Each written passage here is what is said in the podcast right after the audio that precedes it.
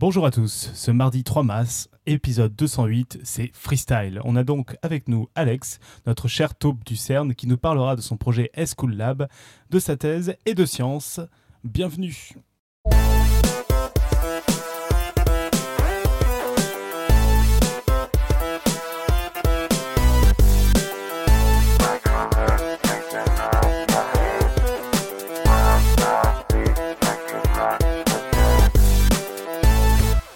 Salut à tous. Alors, d'abord autour de notre table virtuelle pour commencer. On a Johan depuis Baltimore. Salut Johan. Salut. Julie depuis Nice. Salut Julie. Salut. Euh, moi-même depuis Paris. Et pour finir, autour d'une table physique à Lausanne, on a Alan et notre cher invité Alex. Salut à tous les deux.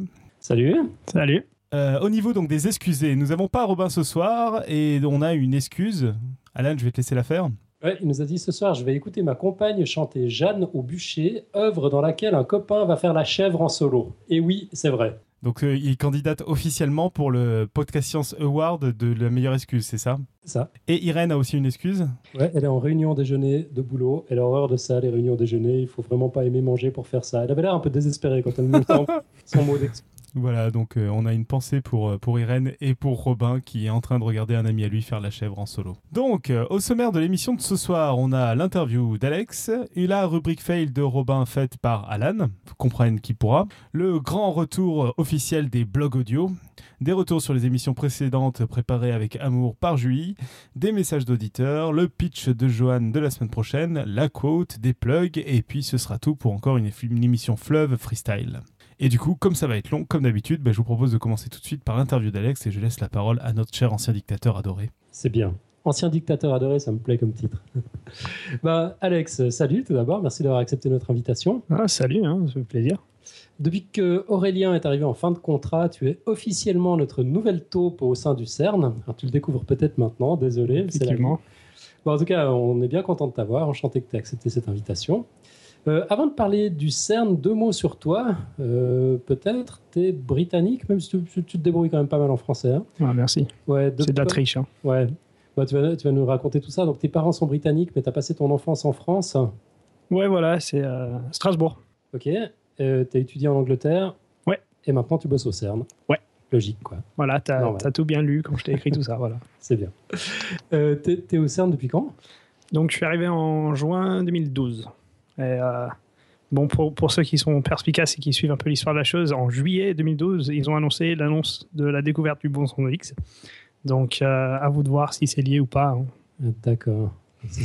T'es venu avec ton boson, c'est ça? Exactement. Non, mais il était derrière le frigo, en fait. Ok. On a d'autres qui font ça. Tiens, en parlant de, de, de, petites anecdotes, de conneries, là, tu me racontais tout à l'heure, euh, hors antenne, euh, quand je te posais la question des Vélib qu'on trouve devant l'entrée du CERN, Ouais, on a, on a souvent des, des touristes qui vous posent la question là-dessus. Mais ça ressemble à des Vélib. C'est en fait c'est un truc euh, complètement interne au CERN parce qu'on a un site qui fait euh, plusieurs kilomètres, euh, parfois entre un bureau et une réunion, euh, une expérience, etc. Donc on prend le vélo pour y aller parce que ça fait un peu de sport, c'est écolo, c'est pratique. Et en fait, c'est une, ancienne tradition le, le, le vélo au CERN. À l'époque c'était les, les, les données euh, des expériences qui devaient être calculées euh, par les machines. Enfin, c'était c'était les fiches, euh, les fiches à, à poinçon que, que, les machines lisaient mécaniquement. Et les données, ben, pour les transférer d'un site à l'autre, fallait y aller en vélo. Quoi. Il n'y avait pas mieux. Donc il y avait des gros paniers de chaque côté de la roue. Et puis il y a des anciennes photos. Tout à l'heure, je, cherche un, petit lien. Et puis voilà, c'était c'était la, vitesse, la vitesse de la bande passante. C'était vraiment la vitesse du type, et c'était plus souvent un type, euh, qui, qui, pédalait, pédalait, pédalait, pédalait pour, euh, pour faire passer les données. Quoi. Bah, on, on, comprend mieux pourquoi le web a été inventé au CERN, du coup ça répondait vraiment. C'était c'est une question de fainéantise en fait. Voilà, c'était euh, trop de données, ça, ça, passe plus dans les vélos, donc euh, ouais, c'est ça. On y va électronique. J'adore. On a une idée de la bande passante, ouais, c'était le, le, coup de pédale, tu dis. Ouais, exactement. Ça se mesure en, en révolution par minute au carré. Ouais, on met tout au carré. Bon, blague à part, qu'est-ce que tu fabriquais au CERN euh, depuis, euh, depuis juillet 2012 euh, Des avions en papier surtout. Non. Euh, euh, ouais, j'ai commencé, j'étais dans un job en administration quand je finissais mon, mon master en communication. Euh, je suis tombé un peu là-dessus, un peu par hasard.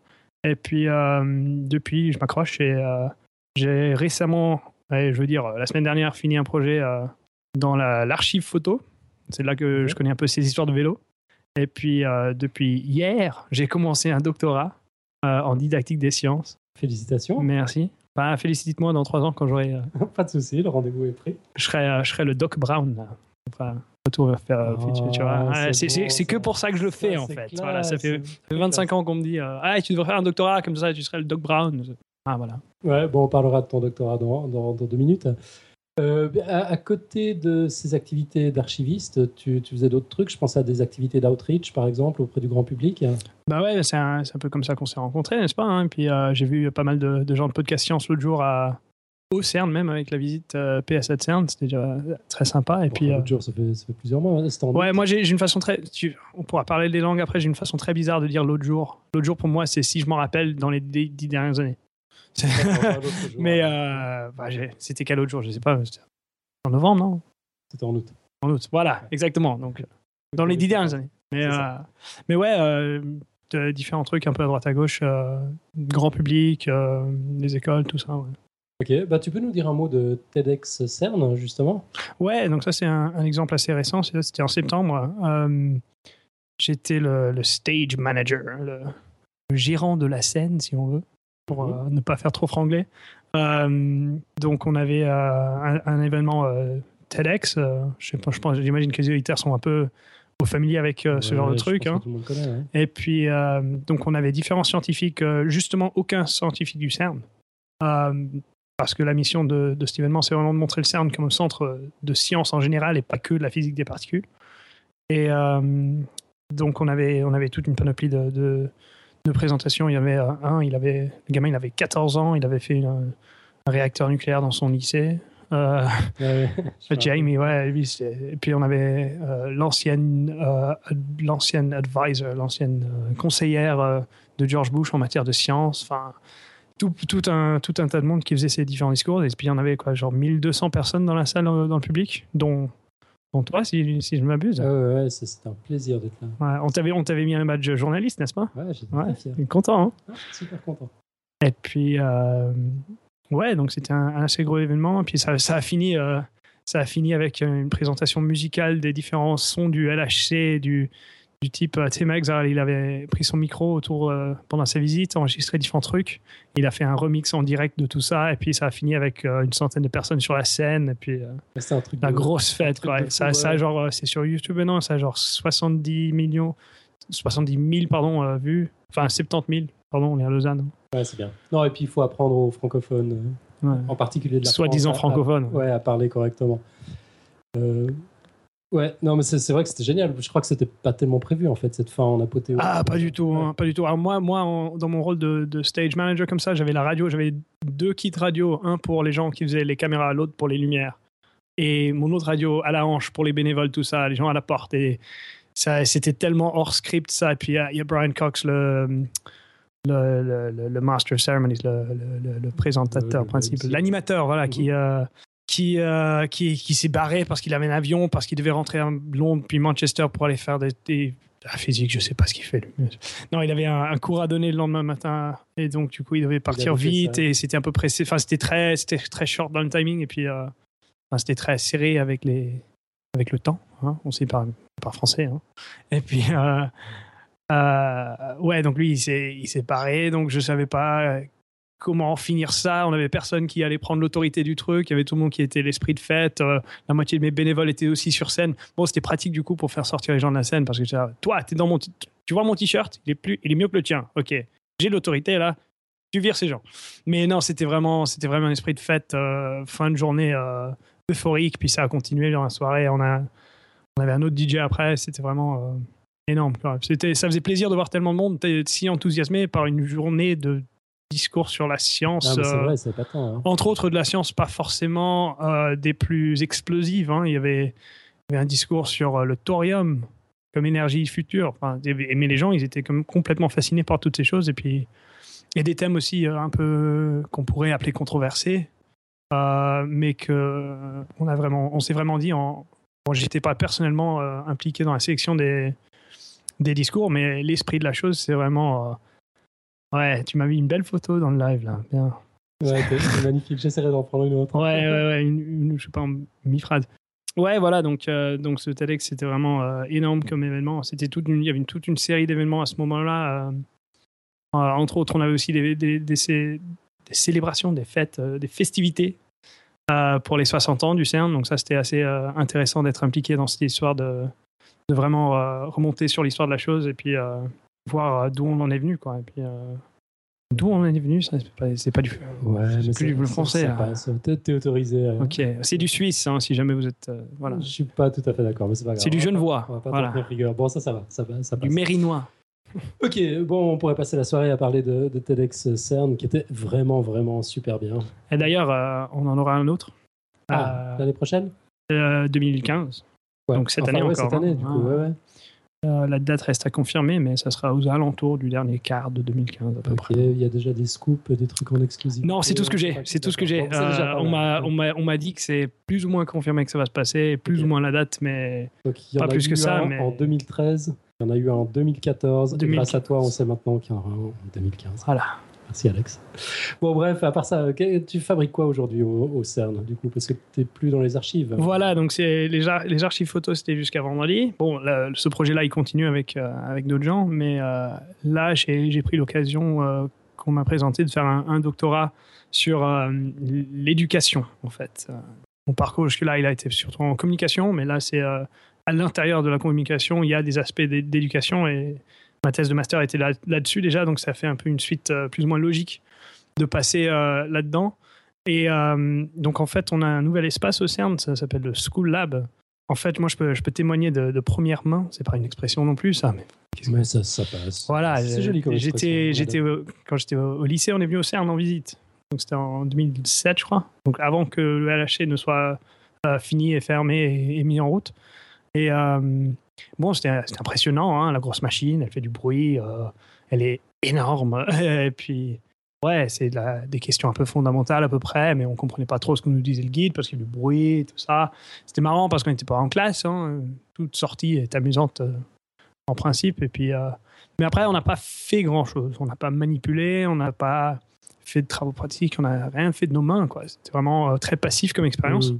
Et euh, ça a été le cas comme ça aussi euh, pendant longtemps. Et là, euh, en juillet dernier, on a inauguré enfin ce site où il y aura un, laboratoire d'enseignement avec tout plein de, de matériel mis à disposition de classes de lycée pour faire des expériences, des travaux pratiques en physique moderne surtout. C'est vraiment, on met l'accent sur des concepts euh, au minimum du XXe siècle, parce que sinon, au lycée, on passe jusqu'à l'électron, euh, 1000 1895, 95 pour les francophones, et euh, Les Français. voilà.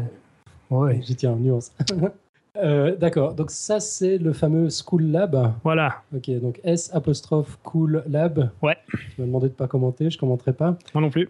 C'est très bien. Donc en, en gros, c'est une espèce de laboratoire qui accueille des lycées. Ouais, donc euh, visuellement, ça, ça ressemble à un, à un laboratoire. hein.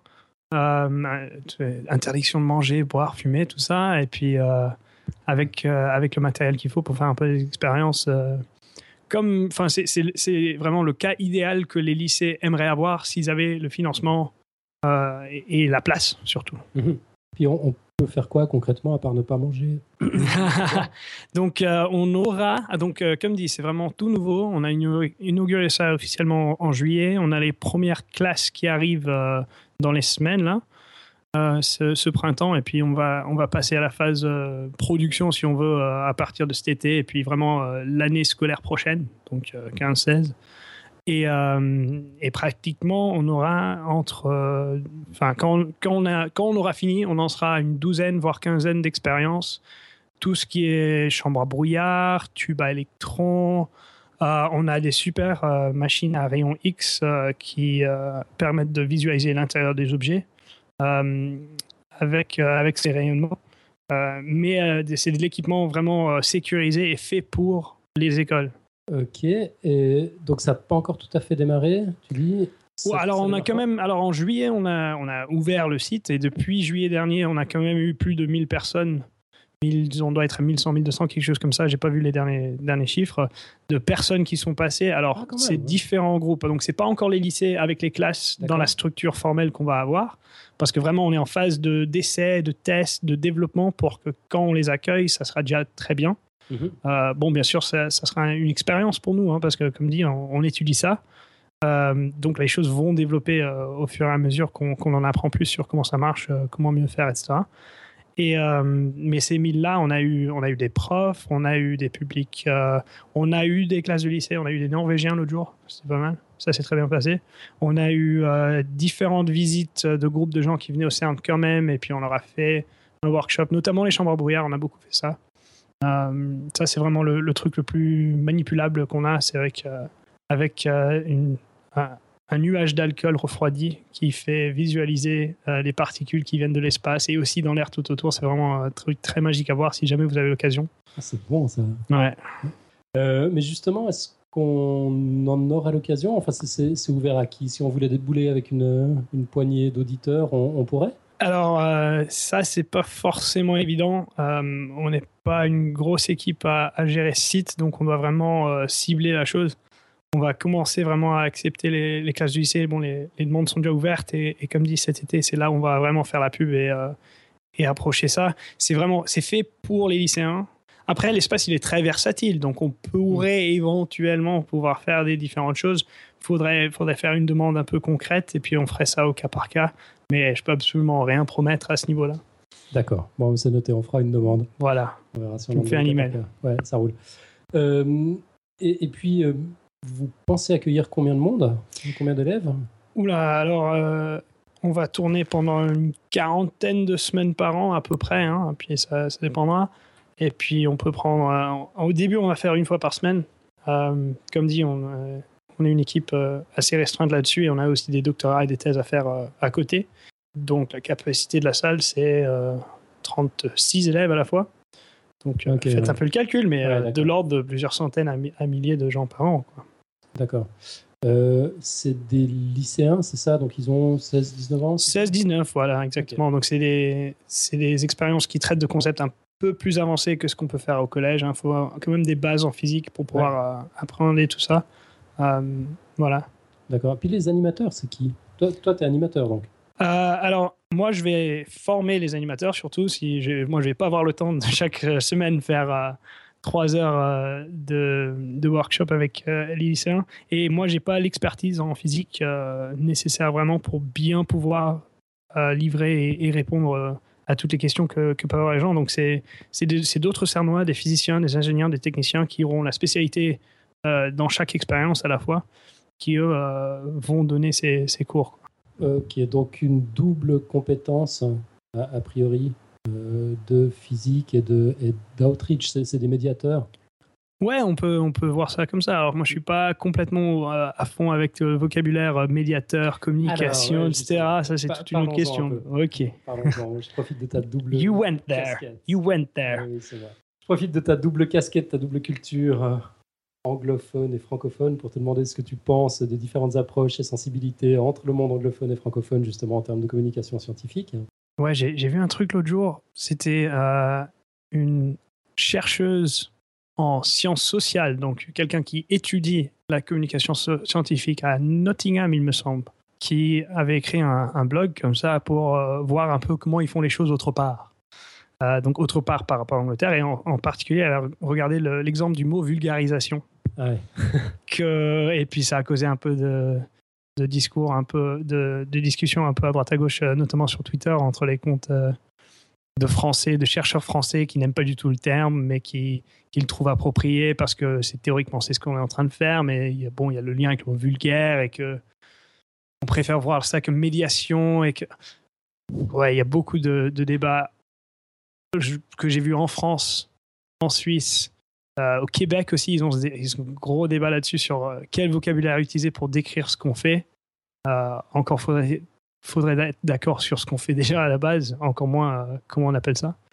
Alors en termes de, culture, je pense que en Grande-Bretagne, on est très privilégié, non seulement par la science qui est faite, mais aussi par comment elle est communiquée par rapport au, reste du monde. et je veux vraiment dire le reste du monde entier, hein, pas que en Europe.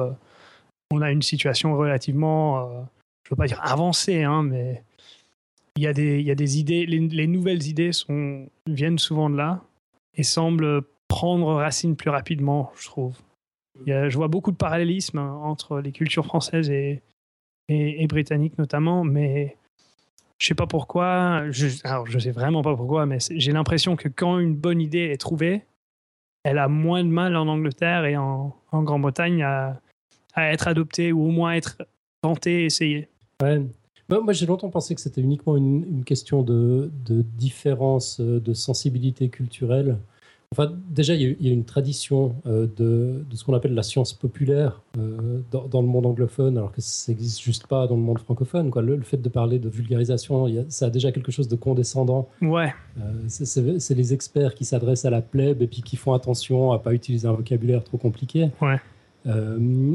mais et, puis, ouais, il y, a probablement quelque chose dans la culture aussi qui fait que les bonnes idées sont adoptées plus facilement, euh, se, viralisent plus facilement. Il y a, peut-être moins de préjugés, moins de peur et tout ça. Bah, mais en fait, il n'y a pas que ça. J'ai réalisé, c'était en, assistant à une conférence de, communication scientifique en Angleterre, justement, qu'en fait, il y, y, a un lobby euh, là derrière. Il y, a des il y a des mouvements qui militent depuis des dizaines d'années en Angleterre pour que la science ait une place dans la société, dans les médias, pour qu'on consulte les scientifiques avant de prendre des décisions euh, au, niveau politique. Et puis, bah, il dressait un bilan plutôt, plutôt positif, alors pas sur tous les points. Euh, mais en fait, il y, a, ouais, y a une volonté politique derrière. Ce n'est pas juste une question de sensibilité culturelle. C'est vrai que quand on apprend ça euh, en, master, quand on est celui ou celle qui va aller faire une formation spécifique en communication scientifique, un des textes principaux qu'on apprend, euh, il date des années 80, c'était un rapport ministériel sur euh, l'état de la science dans la société. Ah.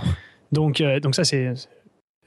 Et puis, il y en avait un autre dans la House of Lords un peu plus tard, en 2000, qui disait On en est où depuis ce truc-là de 85 J'ai plus le nom en tête là, mais. Donc, c'est vrai qu'il y a une attention institutionnelle, si on veut, là-dessus depuis, depuis assez longtemps. Et qui étudie de je ne saurais pas dire qui serait le Michael Faraday français qui avait commencé euh, Royal Institution Christmas Lectures, tout ça, avec les, les discours publics et, vraiment insister sur le fait que c'était pour tout le monde. Je ne sais pas, un point carré peut-être à la limite, mais. on n'a pas Robin avec nous pour, pour commenter, il, fera, ça après coup. Ok, est-ce que tu as autre chose à nous dire sur ta vie et ton œuvre dont on aurait oublié de parler? C'est l'occasion de faire un plug là, n'est-ce pas? Ouais, vas-y, vas-y. Ouais, ok. Bah, pour, pour, ceux qui, qui, écoutent un peu dans la région genevoise, Genevo, Lausanne, Annecy, Lyonneau, Oise, euh, enfin tous ceux qui. On arrangera ça au montage. Ouais. Euh, l'arc euh, Les Maniques, en gros, si vous arrivez à vous rendre à, Genève entre le 24 et le 29 mars, vous y trouverez au CERN un festival Ciné-Globe, festival de court-métrage inspiré par la science euh, gratuit, libre d'accès à tous, qui, euh, présente, euh, je crois qu'on a une cinquantaine, soixantaine de films sur toute la semaine, des événements spéciaux le soir. On a un début de hackathon, on a une soirée Oculus Rift, on a enfin, tout plein de choses qui pourraient intéresser, j'imagine bien, les auditeurs de, de Podcast Science. Euh, excellent. Il y a un site web où on peut. Ouais, alors, euh, déclaration de conflit d'intérêt, c'est moi qui gère ce site web. Donc, s'il n'est pas à jour, c'est que je suis en train de faire ça là maintenant au lieu de le mettre à jour. c'est sûr Mais ça sera très vite. Euh, ça, c'est cinéglobe.ch. Donc, ciné comme cinéma, globe comme globe.ch. Excellent. J'en profite pour faire un autre plug, puisqu'on y est, puis c'est à peu près à la même période, c'est juste avant. Est-ce qu'on te verra à Lyon Science le 21 mars prochain? Alors, j'espère pouvoir y être. Euh, j'ai euh, peut-être une journée ski à faire en fait. Je suis devenu trop suisse là-dessus, mais euh, peut-être bien. Ça, c'est l'excuse la plus non, mais possible. Genre, tu peux pas ta piscine, quoi. Non, ta ski. d'avoir piscine. Mais ouais, j'aimerais bien. J'y étais, j'y étais à l'espèce de, mini précurseur Lyon Science 2014. Ça, c'était très sympa.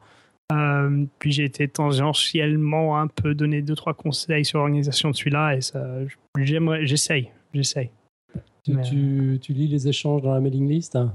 Euh, Ouais, comme dit, euh, vient de commencer un doctorat, donc mes, mes mails sont un peu tombés derrière ah, là-dessus. Donc, euh, parce, que, parce que je suis concentré sur. Euh, ils sont en train de faire un boulot de fou, l'équipe. Ah, c'est justement, j'ai vu ça, il y a trop de. Mais voilà, j'ai pas besoin de les lire parce qu'il y en a tellement. Ça veut dire que les gens sont en train de faire des trucs bien. Ouais. Bon, on en reparlera tout à l'heure. C'est la logique. On va faire un, vrai plug en bonne et due forme. Enfin, si jamais vous pensez nous lâcher avant la fin de la mission, c'est lyon-science.fr, science au, singulier, Lyon avec un Y. Ce sera le 21 mars prochain, ça, vaut vraiment la peine de, jeter un petit œil euh, là-dessus.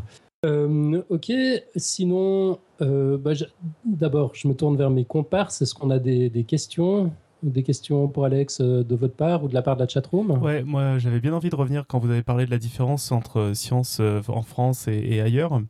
Parce que j'ai été un peu étonné, vous parlez de l'Angleterre. moi j'avais l'impression que cette façon de parler des sciences, etc., était étendue un peu à tous les pays anglophones, mais du coup je me trompe ou, ou c'est juste parce que tu connais plus particulièrement l'Angleterre? Pour mon cas, je connais beaucoup plus la Grande-Bretagne que par exemple Australie, Canada, etc. Bon, après, il y a, l'influence américaine qui est un peu partout tout le temps, mais euh, c'est vrai que moi, je connais mieux la Grande-Bretagne euh, pour y avoir vécu et étudié, euh, et plus ou moins grandi par proxy par mes parents et, la culture qui m'ont restauré. Ensuite, est-ce qu'en général, les pays anglophones font des choses comme ça? Je, pense que le fait que ça soit en, une même langue, ça, ça, permet bien la transmission de l'information. Quoi le réseau, euh, réseau américain de blogs, ils peuvent lire directement euh, sans avoir euh, la barrière linguistique à, surmonter le réseau de blogs anglais. Alors que si on veut lire un truc, si on est francophone à la base, il faut s'apprendre d'abord l'anglais avant de pouvoir approcher les sciences. Ça, c'est vraiment, ça peut être un, vrai, un vrai obstacle à, la, à, la, popularisation, pour ne pas dire le mot en V, euh, des choses euh, de façon, euh, de, façon, de façon plus, plus large. C'est d'ailleurs pourquoi moi j'aime bien les trucs genre Café des sciences, podcast etc., qui sont en langue. C'est pour ça que je fais un peu mon effort avec mon franglais. d'essayer de, bon c'est pas c'est pas parce que je pense pas que les gens ils comprennent pas quand je dis que le timing est un peu short mais c'est bon, j'avais la même chose quand, en cours d'allemand hein, quand, quand, on commence à, à, mélanger les langues comme ça ça peut prêter à confusion. Et puis aussi, euh, c'est un, un, effort qu'il faut faire, je trouve, d'être un peu puriste là-dessus euh, à l'occasion. Puriste, on va quand même pas exagérer. bon, mais provocateur aussi. Ouais, c'est ça. Mais euh, ouais, il y, y, a un bon exemple en fait, que, qui, un exemple pratique qui a été évoqué à l'époque par Ben Goldacre, un médecin anglais qui écrit beaucoup sur tout ce qui est scepticisme statistique en médecine. Il est médecin? Il est médecin à la base. Ouais. il, est, il, est, toujours médecin euh, pratiquant. Euh, et il donnait un exemple à l'époque des, des, des, vaccins, la peur des vaccins.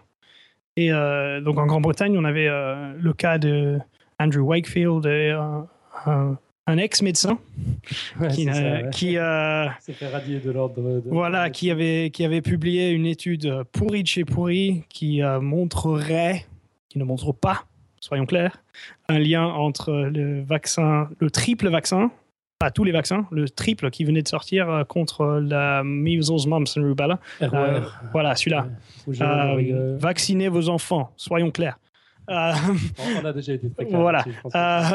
mais voilà, qui n'était, ce Wakefield qui avait été payé par des. etc. Et le cas avait explosé en Grande-Bretagne et encore aujourd'hui, donc ça c'était fin des années 90 que ça se passait. Et toujours aujourd'hui, il y a des endroits à Londres où c'est à moins de 50% de, vaccination à cause de ça.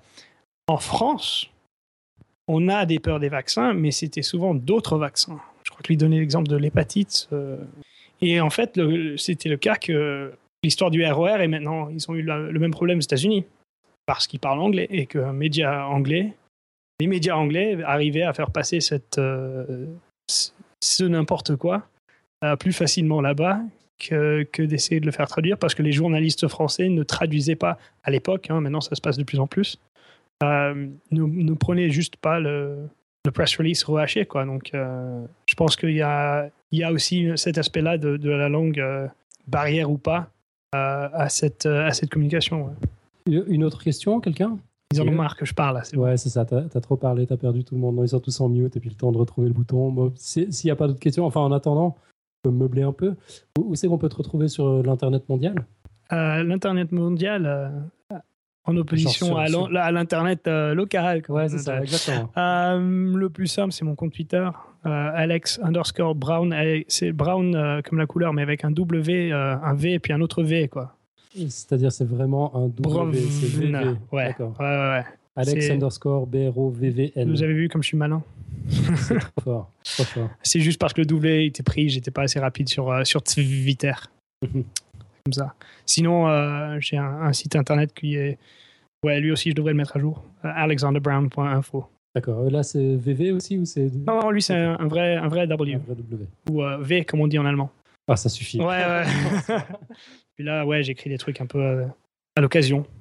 Magnifique. Quand, je trouve temps. Parfait. Bah écoute, euh, merci beaucoup de, de cette interview. Tu interviens bien sûr quand tu veux pendant, pendant tout le reste de l'émission. Tu ouvres ton micro euh, et tu sautes sur, sur l'occasion si on te laisse en placer une. On a quand même une question utile de Pascal Loureiro qui demande si, euh, si Brown a un lien avec le mouvement brownien. Voilà, c'était la question utile de Pascal. Euh, petite anecdote. Pascal Loureiro. Pascal Loureiro, ouais. Euh, Pascal Loureiro, je suis con. David Loureiro, excuse-moi. Petite anecdote, c'était mon arrière-grand-père dont on a nommé euh, l'effet du motion brownien. Ah d'accord, donc il y a un lien en non, fait. mais pas du tout. Je Je me suis dit, putain, j'y croyais, je me suis dit, où merde Je suis désolé, c'était juste vraiment pour voir la tête d'Alan là. Je- Aïe, aïe, aïe. bon, ça va. Non, non, Voilà. mon grand- non, en vrai, mon grand-père, c'était James Brown. Non, il y a un petit concours de blagues pourries dans la chatroom, tout va bien. Ouais. ok. Sur euh, Brown? Pas que ça, euh, LGJ en, en a fait une jolie, enfin bref. D'accord. Bon, on n'a on n'a pas trop regardé. Ah, LGJ demande s'il y a un lien avec Emmett Brown. Bah, on Euh, l'a dit, il va bientôt être le Doc Non, Brown.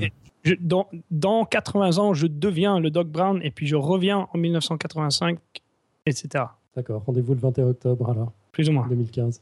Très bien. Bon, je retire tout ce que tu as dit. Tu n'interviens pas pendant que tu veux pendant l'émission. Puis tu- enfin, si tu interviens n'importe à quoi, tu peux commencer à la préparer. là, tu peux aller la Ça chercher. marche. En tout cas, merci euh, pour l'invitation et puis euh, à une prochaine au CERN un jour, euh, sans doute, non? Ah, bah, j'espère, ouais. Avec plaisir. Bah, ta soutenance de thèse au moins.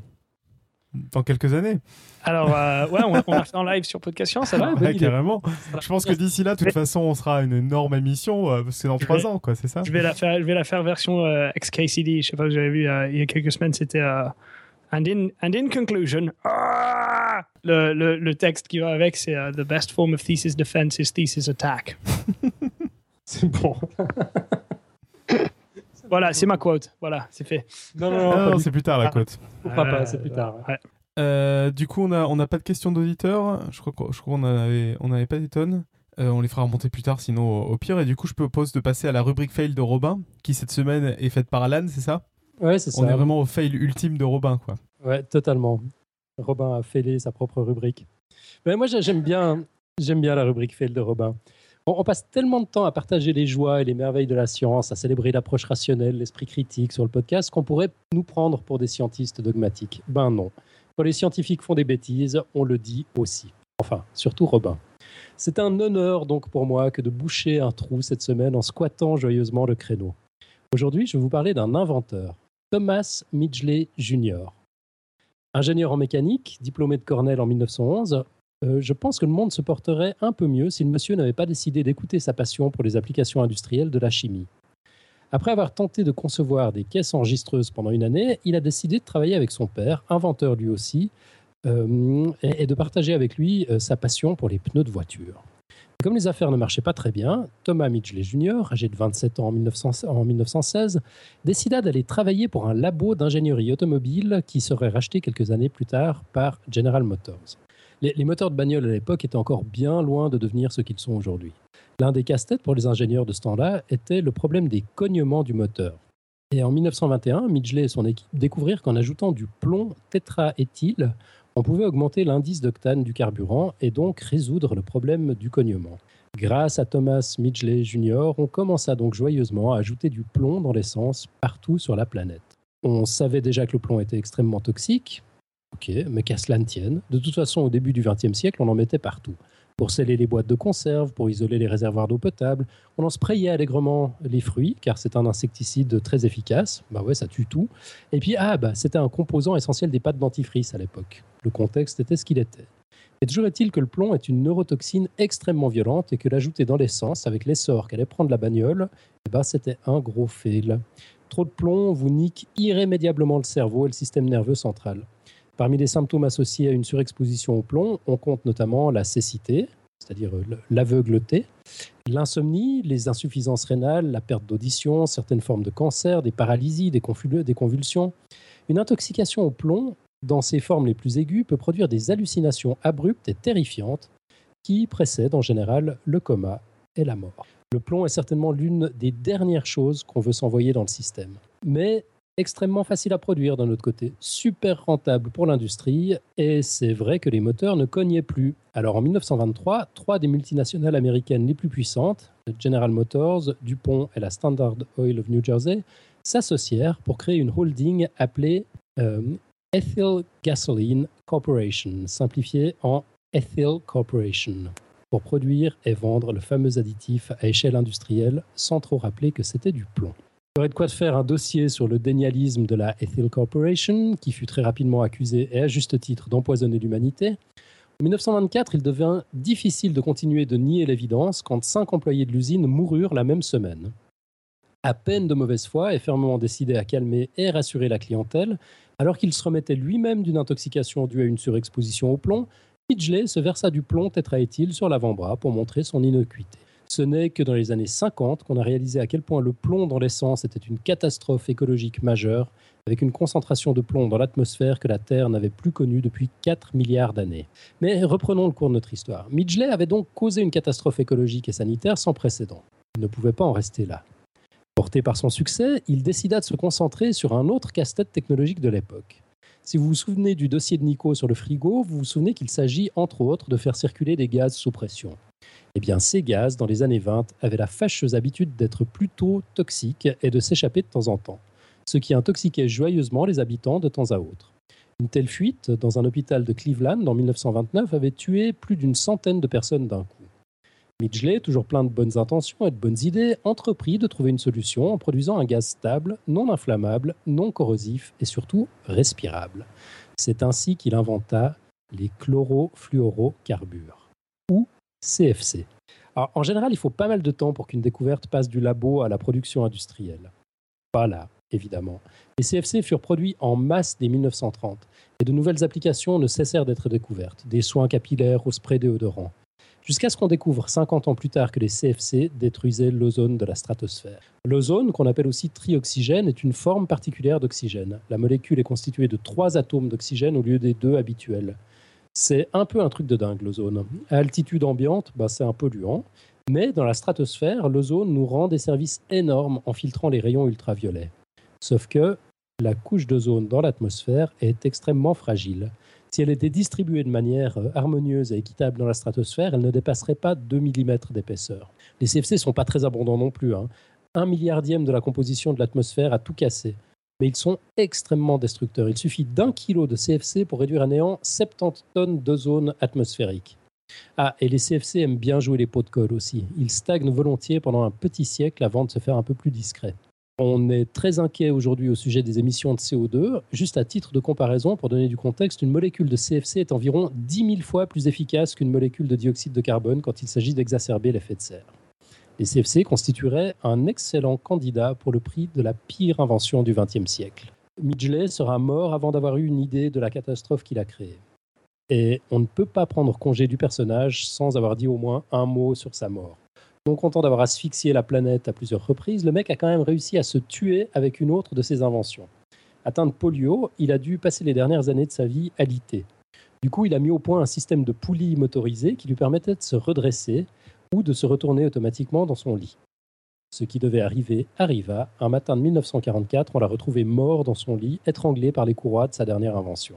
Voilà, c'est tout ce que j'avais à vous dire sur le bonhomme. Je souhaite d'ores et déjà bien du courage à Robin pour reprendre le flambeau de sa rubrique après cette histoire, parce que pire fail que Thomas Midgley Jr., ça va quand même être vachement difficile. Le monsieur a fixé un nouveau standard. Bon courage à quiconque chercherait à atteindre ce niveau-là. Excellent. ouais, Et pour euh, compléter l'utilisation du plomb, c'était aussi utilisé en peinture pendant un moment, pour le blanc par exemple. mais là, je pense que Thomas, notre ami Thomas n'y était pour rien. Ouais, ouais, mais pour dire que quand tu disais qu'on en mettait partout, on en mettait ouais, vraiment partout. quoi. Eh ben écoute, euh, pas mal, ouais. Un bon fail. Et ils ont d'ailleurs des histoires euh, en Chine en ce moment, enfin récemment, l'autre jour, avec avec euh, des jouets pour enfants qui avaient du plomb dans, euh, dans la peinture parce que c'était moins cher ou des histoires comme ça. Ils ont dû faire des gros rappels de. Il n'y avait pas les Barbie qui étaient concernés Je sais pas exactement. Hmm. Je me rappelle mais il y avait quelque chose. Barbie Station Service. C'est ça. Ben, merveilleux. Euh, bonne chance à Robin pour le prochain freestyle. S'il le délègue pas à quelqu'un d'autre, quoi. On enchaîne Ouais, on enchaîne sur le grand retour national des blogs audio et on va rester dans le thème des, des, des langages vu que c'est une traduction si je ne m'abuse. Tu nous en dis deux mots, Alan, le temps que je retrouve mon bouton euh, Ouais. Ouais, ah, il y a Julie. Salut, Julie. Oui. Bah, il y bah. avait, attends, il y avait David qui avait une question sur le, le la rubrique de Alan. Il demandait si l'expression avoir du plomb dans la tête avait un lien avec ça. je, ne suis pas sûr, non. Mais c'est bien essayé. Donc c'est bon, vous pouvez enchaîner. tu, veux, tu veux nous parler du blog audio ou, euh, ou je laisse Alan le faire comme il va bien le faire? Il va bien le faire, Alan. Attends, il est là, on en profite. Allez, Alan, au boulot. C'est une double nouveauté pour, euh, pour ce blog audio euh, parce que le billet original est en anglais. Euh, il a été écrit par Ethan Siegel du blog Starts with a Bang. c'est pas l'un d'entre nous qui l'a traduit et enregistré, c'est un de nos auditeurs chéris, Frédéric Conroth. bah, du coup, qui avait entendu l'appel à la 200e, si je ne m'abuse. Ouais, c'est ça, exactement. Donc, le titre du billet, c'est Pourquoi l'univers n'est pas devenu un trou noir? Et c'est parti.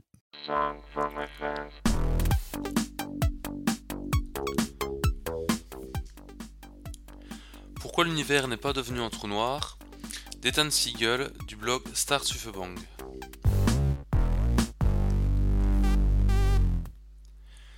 Il est toujours agréable d'avoir des solutions exactes sous forme simple à votre disposition.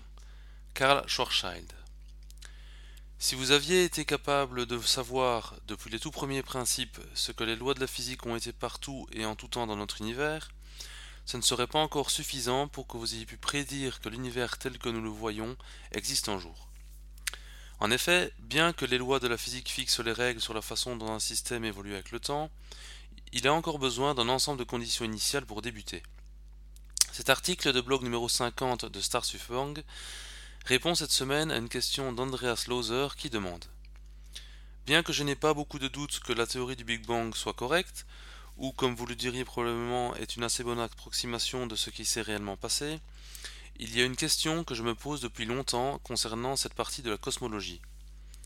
Y a-t-il une explication de pourquoi l'univers n'est pas devenu immédiatement un trou noir? Je suppose que sa densité initiale devait être légèrement supérieure à la limite de Schwarzschild.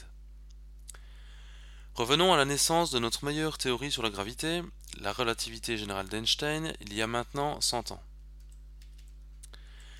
Avant Einstein, c'était la loi de la gravité universelle de Newton qui était la théorie acceptée décrivant la gravité. Tous les phénomènes gravitationnels dans l'univers, de l'accélération des masses sur Terre, aux orbites des lunes autour des planètes, jusqu'aux orbites des planètes tournant autour du Soleil, la théorie de Newton décrivait tout cela. Les objets exerçaient entre eux des forces gravitationnelles égales et opposées, accéléraient en proportion inverse à leur masse, et la force obéissait à une loi en carré inverse. À la fin du XIXe siècle, la théorie gravitationnelle de Newton avait été incroyablement bien testée, et il n'y avait pas d'exception. En réalité, malgré des milliers et des milliers de succès à son actif, il n'y avait presque aucune exception. Pour les plus astucieux et ceux qui faisaient très attention aux détails, il y avait quelques problèmes. Premièrement, à des vitesses très élevées, c'est-à-dire des vitesses approchant la vitesse de la lumière, les idées de Newton sur un espace et un temps absolu ne tenaient plus.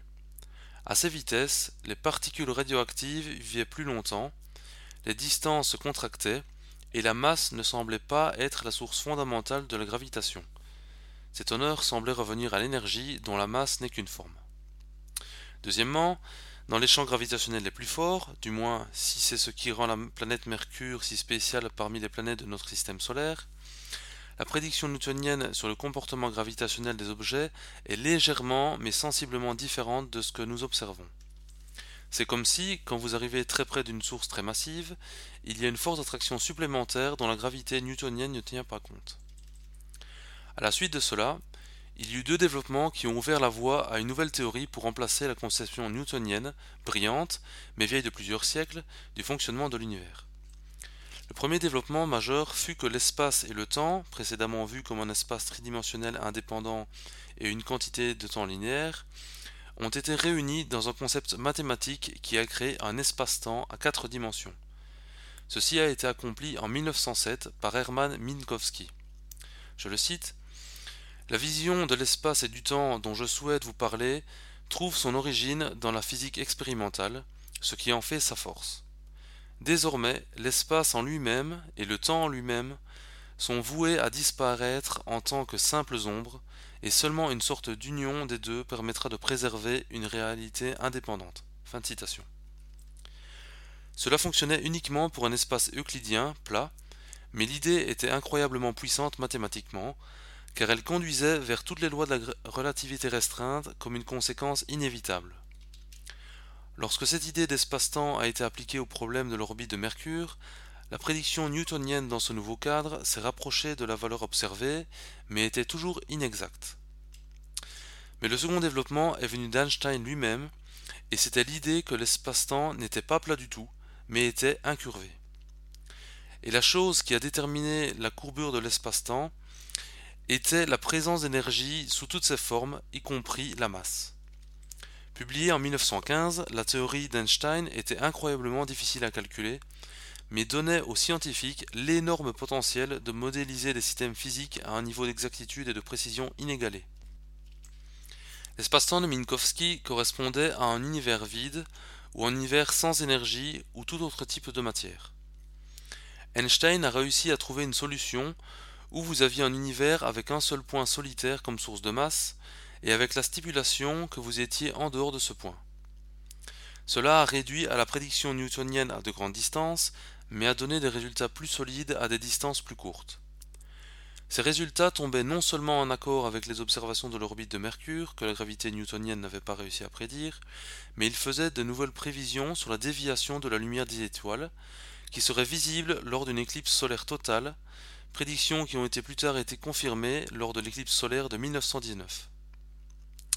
Mais il y avait une autre solution, surprenante et intéressante, qui est sortie quelques semaines après qu'Einstein publia sa théorie de la relativité générale. Karl Schwarzschild avait travaillé sur d'autres détails de ce qui se passe dans une configuration à un seul point solitaire comme source de masse, mais de grandeur arbitraire, et ce qu'il a trouvé était remarquable.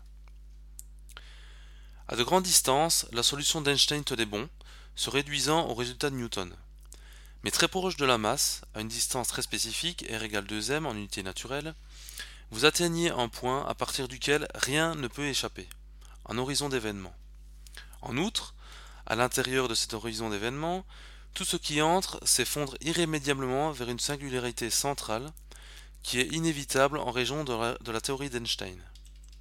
Et enfin, n'importe quelle configuration initiale de poussière stationnaire et sans pression, c'est-à-dire de la matière qui a une vitesse initiale nulle et qui n'interagit pas avec elle-même, indépendamment de la forme ou de la densité de distribution, va inévitablement s'effondrer vers un trou noir stationnaire.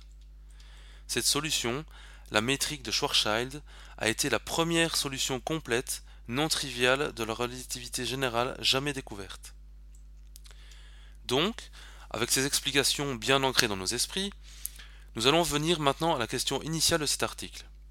Qu'en est-il de l'univers à ses débuts, quand il était chaud, dense, et où toute la matière et l'énergie actuellement éparpillées sur quelques 92 milliards d'années-lumière étaient contenues dans un volume d'espace pas plus grand notre propre système solaire. La chose que vous devez garder à l'esprit, c'est que, tout comme l'espace-temps de Minkowski, la solution de Schwarzschild est une solution statique, ce qui signifie que la métrique de l'espace n'évolue pas avec le temps. Mais il y a beaucoup d'autres solutions, l'espace de Sitter en est une autre, mais le métrique de Friedman, Lemaitre, Robertson, Walker en est une autre, et elles décrivent un espace-temps se dilatant ou se contractant. Si notre univers avait commencé avec la matière et l'énergie qu'il avait au premier stade du Big Bang, mais qu'à la place d'une expansion rapide il avait été statique et toutes ces particules ne subissaient de pression ni ne possédaient de propriétés, alors toute cette énergie aurait formé un trou noir de Schwarzschild dans un temps extrêmement court, pratiquement instantanément. Mais la relativité générale a une autre mise en garde importante en elle. Non seulement la présence de matière et d'énergie détermine la courbure de l'espace-temps, mais les propriétés et l'évolution de tout ce qui existe dans cet espace déterminent l'évolution de l'espace-temps lui-même. Ce qui est le plus remarquable à ce propos, c'est que nous savons, à partir du moment du Big Bang, que notre univers semble n'avoir que trois options possibles, qui dépendent de la matière et de l'énergie présente en son sein et le taux d'expansion initial. Premièrement, Le taux d'expansion aurait pu être insuffisamment grand pour que la quantité de matière et d'énergie présente en son sein, ce qui signifie que l'univers se serait élargi pendant un bref instant, aurait atteint une taille maximum, puis se serait effondré.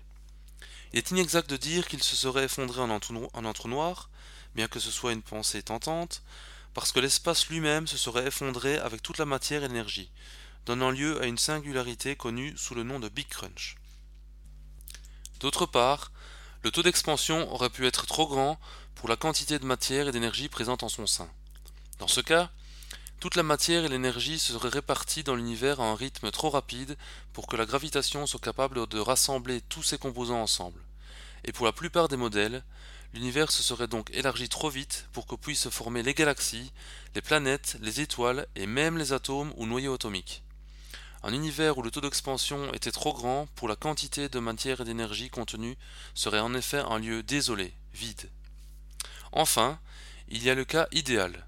Le cas où l'univers est tout juste à la frontière entre le Big Crunch, ce qui serait le cas s'il avait juste un proton de plus, et l'expansion infinie, ce qui serait le cas s'il avait juste un proton de moins. Au final, nous vivons presque dans le cas idéal avec juste un tout petit peu d'énergie sombre dans le mélange, rendant le taux d'expansion légèrement plus grand, ce qui veut dire qu'au bout du compte, toute la matière qui n'est pas liée gravitationnellement sera dispersée dans l'abîme de l'espace profond. Ce qui est remarquable, c'est que le réglage fin nécessaire du taux d'expansion de l'univers et de la densité de matière et de l'énergie pour que l'univers ne subisse pas un big crunch ou ne parvienne même pas à former les éléments de base constitutifs de la matière correspond à quelque chose comme une partie sur 10 exposant 24, qui est un peu comme compter le nombre d'électrons composant deux êtres humains, et trouver que les deux nombres sont identiques à un électron près. Une histoire assez peu probable, vous ne pensez pas? Et pourtant, cela décrit très bien l'univers que nous avons de nos jours, qui ne s'est pas effondré immédiatement, et qui n'a pas eu une expansion trop forte pour pouvoir former des structures complexes, et a donc pu engendrer toute la merveilleuse diversité nucléaire, atomique, moléculaire, cellulaire, géologique, planétaire, stellaire, galactique que nous avons aujourd'hui. Nous avons la chance d'être présents aujourd'hui, d'avoir pu apprendre tout ce que nous savons à ce sujet et de pouvoir nous investir encore dans l'apprentissage de la science.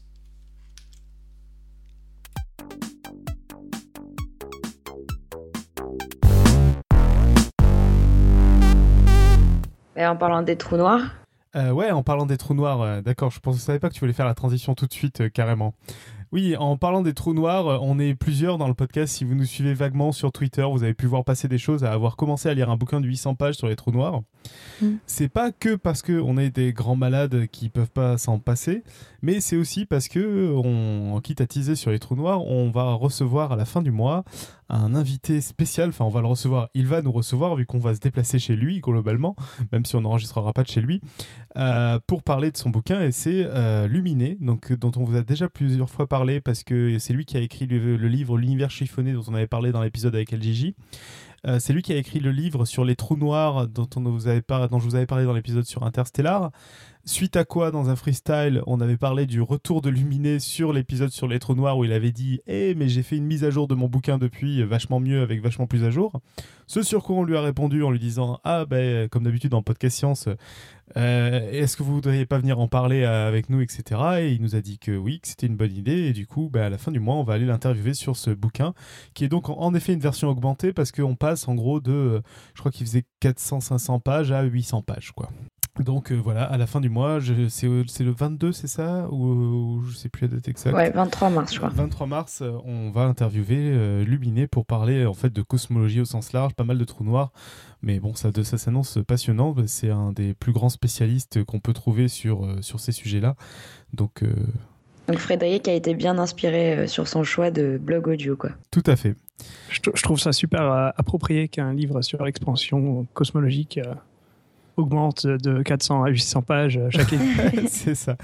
C'est assez impressionnant parce que moi, donc j'ai lu j'ai lu l'ancien. Alors il y a beaucoup de choses en commun, mais et en plus, ce qui est rigolo, c'est dans l'édition, donc il fait 800 pages. Heureusement, ils ont pensé à faire une édition poche en deux volumes. Et le premier volume, tu, qui fait quand même, euh, c'est je crois 400 euh, pages, sympathiquement. Euh, T'arrives à la fin, ça a toujours pas parlé de trou, de trou noir. Il s'est senti obligé d'introduire pendant 400 pages sur vie et mort des, planètes, des planètes et des étoiles. Donc en fait, jusque-là, c'est compréhensible, et puis après. Ah, après, c'est compréhensible aussi, c'est juste ça que ça devient panache, quoi. toujours, sans faire ma quote de, fin d'émission, il y a quand même Carl Sagan qui avait écrit en, afin de, de, faire une tarte aux pommes à partir de rien, il faut d'abord inventer l'univers. c'est ça.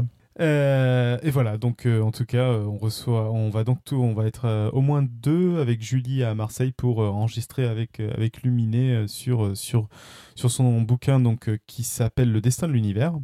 Et puis je pense qu'on aura l'occasion de parler un peu du reste, en particulier de, de ce qui est l'univers chiffonné, c'est-à-dire la topologie de l'univers, qui est quand même assez lié, et puis donc euh, de, toutes ces choses-là. Alors on n'a pas encore préparé en détail l'interview, on est en cours, parce qu'il y a tellement de sujets qu'il va falloir faire du tri, mais euh, ça s'annonce passionnant. Avant de, passer à la suite, si je peux me permettre un commentaire vite fait sur, sur cette idée de, traduction de blog audio, ça c'est quelque chose que j'ai encore jamais vu, mais euh, enfin, par rapport à ce qu'on disait tout à l'heure de, mm. la dissémination de, concepts scientifiques popularisés à travers les nouveaux médias, etc., ça c'est vraiment un, très bon exemple de, ce genre de truc, donc félicitations et puis euh, vivement la prochaine. Hein. Ouais, du, tout que, du coup, d'autant plus que je trouve que c'est assez bien il l'a très bien traduit quoi enfin que Puis il a été hyper efficace hein, mm. parce que il a proposé il y a pas longtemps il a fait la traduction l'enregistrement le montage euh, c'est merci Frédéric à l'auteur aussi enfin tout ça il a vraiment bien fait les choses et puis il, mm. nous a, il, nous a, filé une version écrite aussi qu'on publiera sur le sur le blog oui et puis en fait Frédéric on en a déjà parlé plusieurs fois parce qu'il nous publie régulièrement des des articles sur Google Plus notamment. Sur feu Google Plus, parce que ça y est, c'est fini Google Plus. Je troll. Hein. Bref. Désolé. On passe au retour sur les émissions précédentes? Allez. Alors, on va commencer par un, épisode, un retour sur euh, un épisode un peu ancien. C'était Les hormones euh, par Irène. Et donc, euh, Moby Dick nous envoie.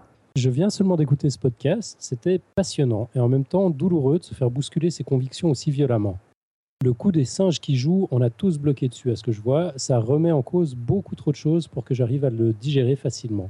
Le premier truc auquel j'ai pensé en entendant ça, c'est qu'est-ce qui fait la différence entre un jouet pour fille et un jouet pour garçon?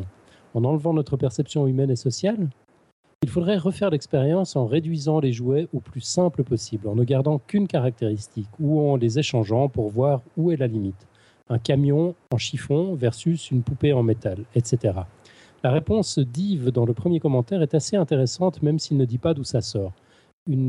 un jeune garçon tilte devant tout ce qui tourne, roue, engrenage, moulin, et une jeune fille s'accroche à un visage euh, et lui parle. Jeu de rôle, même avec une voiture, genre Cars. Ça se tient, mais j'aimerais bien une source. C'est vraiment intéressant. Et ça me donne envie de faire jouer des singes avec des poupées sans visage qui roulent et des voitures anthropomorphes. Tant de questions. Merci Irène malheureusement, Irène n'est pas là pour commenter, mais j'ai trouvé que la remarque était très intéressante. Et puis peut-être qu'on aura l'occasion d'y revenir euh, dans un, dans un futur dossier. On va revenir un, un petit peu sur Interstellar, c'était le dossier qui avait euh, suscité ce commentaire de Jean-Pierre Luminet. Ouais. Donc on a un commentaire de Julien qui dit Bonjour, pour prolonger ce dossier ou croiser les points de vue, Richard Tallier, un enseignant-chercheur de physique, donne quelques explications sur la physique du film dans une mini-conférence à retrouver en vidéo à cette adresse. Euh, donc on vous mettra dans les notes. Bravo pour ce que vous faites. Je vous écoute toujours avec grand plaisir, Julien. voilà, oui, j'ai regardé la vidéo, c'est en effet assez intéressant. C'est une autre façon d'aborder le sujet. C'est un peu plus technique, mais euh, donc euh, allez regarder si vous êtes curieux. on, passe maintenant à un dossier un petit peu plus récent. Donc on avait trouvé que ça n'avait pas suscité, trop trop de réactions. Bon, finalement, on a eu pas mal de commentaires. Bah, surtout, on n'a pas eu de troll, quoi. Non, c'est vrai. Donc on va passer aux médecines alternatives. Et on commence par Dimitri. Euh, qui nous écrivait Excellent épisode. Nima est un orateur hors pair sur le sujet. Je l'ai trouvé passionnant du début à la fin et j'adhère à 200% à ce qu'il dit, notamment sur la nécessité des études en double aveugle et des méta-études avant de valider une quelconque thérapie. J'ai déjà souvent eu cette discussion avec un ami d'enfance qui a mal tourné et est devenu ostéopathe. Euh, c'est une sorte d'humour, c'est peut-être un peu exagéré de dire qu'il a mal tourné mais c'est vraiment difficile, disons plutôt impossible, de lui faire entendre raison sur le manque de fondement scientifique de sa branche. Après l'écoute du podcast, j'ai pu me réapprovisionner en arguments et je suis prêt à repartir à l'assaut de la forteresse. Souhaitez-moi bonne chance dans cette quête que je sens dès le départ vouée à l'échec. Mais je ne renoncerai pas, je vaincrai l'obscurantisme et la science triomphera. Bah Dimitri, euh, bonne chance. Hein. Quelle quête? Ouais. Euh, du coup, après on a un message de Nodus qui nous a envoyé... Euh, D'accord, mais il reste un argument. Si je suis aussi en parfait, accord avec ce qui a été dit dans cet épisode, le côté placebo des médecines alternatives n'est pas à mettre de côté. Si l'homéopathie permet d'aller mieux grâce à cet effet, pourquoi convaincre ceux qui y croient que cela ne sert à rien? C'est, je trouve, le meilleur placebo que la médecine ait inventé. Je, ne suis, je n'en suis pas certain que les médecins homéopathes n'en aient pas conscience. Euh, je sais pas si ça vaut le coup qu'on revienne des heures là-dessus. on, en avait déjà parlé à plusieurs reprises. Euh, les, les, grandes idées, c'était euh, faut faire attention parce qu'il y a des fois euh, des gens qui prennent ces médicaments, ces, ces, placebos à la place de vrais traitements. Donc là, ça peut devenir beaucoup plus dangereux que juste pour un rhume prendre un placebo parce que de toute façon, il n'y a rien d'autre à la place. Et enfin, c'était principalement ça le, le problème en fait le problème. Et sinon, a priori, de ce qu'avait dit euh, Nima, je crois, et que j'ai lu aussi dans un bouquin, euh, l'homéopathie n'est pas le meilleur placebo. Je crois que l'acupuncture fait mieux en placebo. c'est ça. Alors, les, les placebos, c'est compliqué. Hein. Il n'y en a pas un qui est bon pour ça. Enfin... Bah, ce qu'il ce qui disait dans, dans, certains bouquins, c'est que le, tout le côté mise en scène de l'acupuncture faisait que c'était parmi les placebos, c'était un de ceux où il y avait des, des très bons résultats euh, placebo. Quoi. Oui, absolument. Mais ça, après, euh, des placebos, on peut en inventer toute une panoplie. Oui, tout à fait, ouais en fonction du, du en fonction de, de l'effet qu'on peut produire. Je crois que c'est les, les, pilules, euh, les pilules de sucre en fonction de la couleur que ça a. Exactement. Donc, et les rouges, ça, ça, réveille, les bleus, ça calme. et c'est la psychologie de la couleur associée. Deux, deux, pilules marchent mieux qu'une et quatre marchent mieux que deux. Ouais. Euh, un placebo injecté vraiment... marche mieux qu'un placebo euh, pris par voie orale. Ouais. Et, surtout, plus il est cher, plus il fonctionne. Donc et si le médecin qui te le donne est en blouse blanche, euh, ça marche mieux que s'il est en chemisette à fleurs. J'aimerais, j'aimerais voir l'effet de, de savoir si c'est, si c'est un homme ou une femme qui est joue le rôle du médecin si ça fait Sans aucun doute, je pense, oui. Mais ça, moi, enfin, c'est pareil, on l'avait déjà dit à plusieurs reprises. Pour moi, c'est le truc le plus convaincant, c'est qu'en plus, euh, le placebo en lui-même est tellement un effet beaucoup plus bizarre et intéressant que toutes ces histoires à la con euh, des médecines alternatives que vaut mieux croire au placebo, quoi. Moi, j'avais adoré l'histoire sur les femmes enceintes là, qui, avaient des nausées, et à qui on donnait un anti-nauséeux et qui a certaines non à qui on donnait justement un, truc qui donnait la nausée. un euh, vomitif et qui en avait certaines ça marchait qu'elle n'avait plus la nausée. bon par contre euh, commentaire de, Dimitri c'est je suis, je suis sûr qu'il en, qu'il en fait un peu exprès mais le, vocabulaire de, du, du, nous les gens qui savons et eux les gens qui ont mal bon c'est vrai qu'ils notent qu'il exagère sur le matonné ça fait un peu euh, bataille ça fait un peu pas sûr d'être complètement d'accord sur l'approche château à vaincre, euh, ça, ça, aide pas forcément dans le discours de, de déjà mettre l'autre personne dans une situation euh, de tort. Quoi. Moi, j'aime bien même s'ils ont tort de son de, de son message. bon, c'est clair que c'est écrit de façon bah plaisante. Mm. On finit enfin par un message de Alefto, toujours sur le même dossier. Salut, je prépare un message audio pour vous reparler kiné ostéopathie. En attendant, voilà un petit lien fort éclairant sur l'acupuncture qui répond à une réserve que j'avais en écoutant le dossier, à savoir l'existence d'interventions chirurgicales sous anesthésie par acupuncture. Merci et plein de joie pour tous. Donc on mettra le lien dans, les notes de l'émission. Ouais. Et on a le message audio de Alefto. Bonjour à tous. Un petit retour sur le dernier commentaire dans l'épisode 203 sur les médecines alternatives, notamment l'ostéopathie. Euh, un petit complément de ma part euh, serait de dire non seulement qu'il est difficile de mettre toutes les diverses sciences dites alternatives dans le même panier pour les évaluer, mais également qu'au sein même de l'ostéopathie, les pratiques sont très diverses, très différentes euh, en fonction des écoles et des, philosophies de chacune, et qu'il est également difficile de mettre tous les ostéopathes dans le même panier. Vous aurez d'une part, pour caricaturer, des ostéopathes qui vont vous faire craquer les articulations, et de l'autre côté, des ostéopathes qui vous passeront les mains 10 cm au-dessus de la surface de la peau pour sentir des différences énergétiques, et ce genre de, ce genre de choses. Voilà, donc c'est des pratiques qui n'ont rien à voir les unes avec les autres. Et voilà, c'est très difficile euh, d'évaluer ces choses-là. Donc, euh, il y a certainement du bon, du moins bon à prendre et à laisser dans tout ça.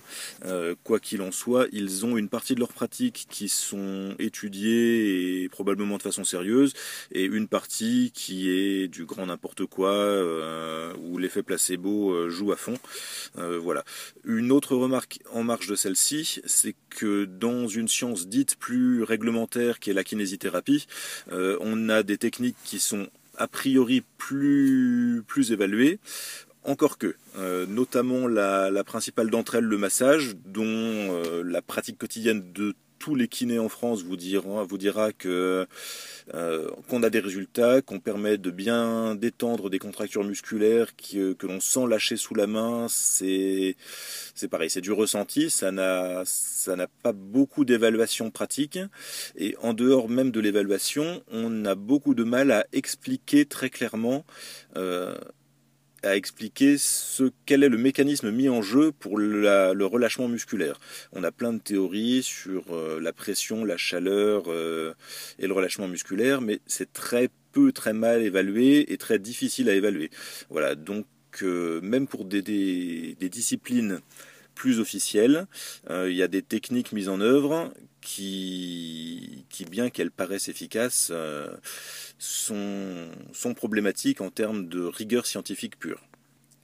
Et encore, je ne vous parle que des kinés qui essaient de faire leur boulot correctement en s'occupant une demi-heure individuellement de leurs patients, et pas de ceux qui vous les collent euh, sous une paire d'électrodes, euh, sous de, l'ultrason ou ce genre de, ce genre de trucs, qui pour le coup euh, sont très répandus, mais malgré tout ont un niveau de preuve grade C, euh, c'est-à-dire que c'est très peu très peu effectif en termes de confirmation et de validation scientifique.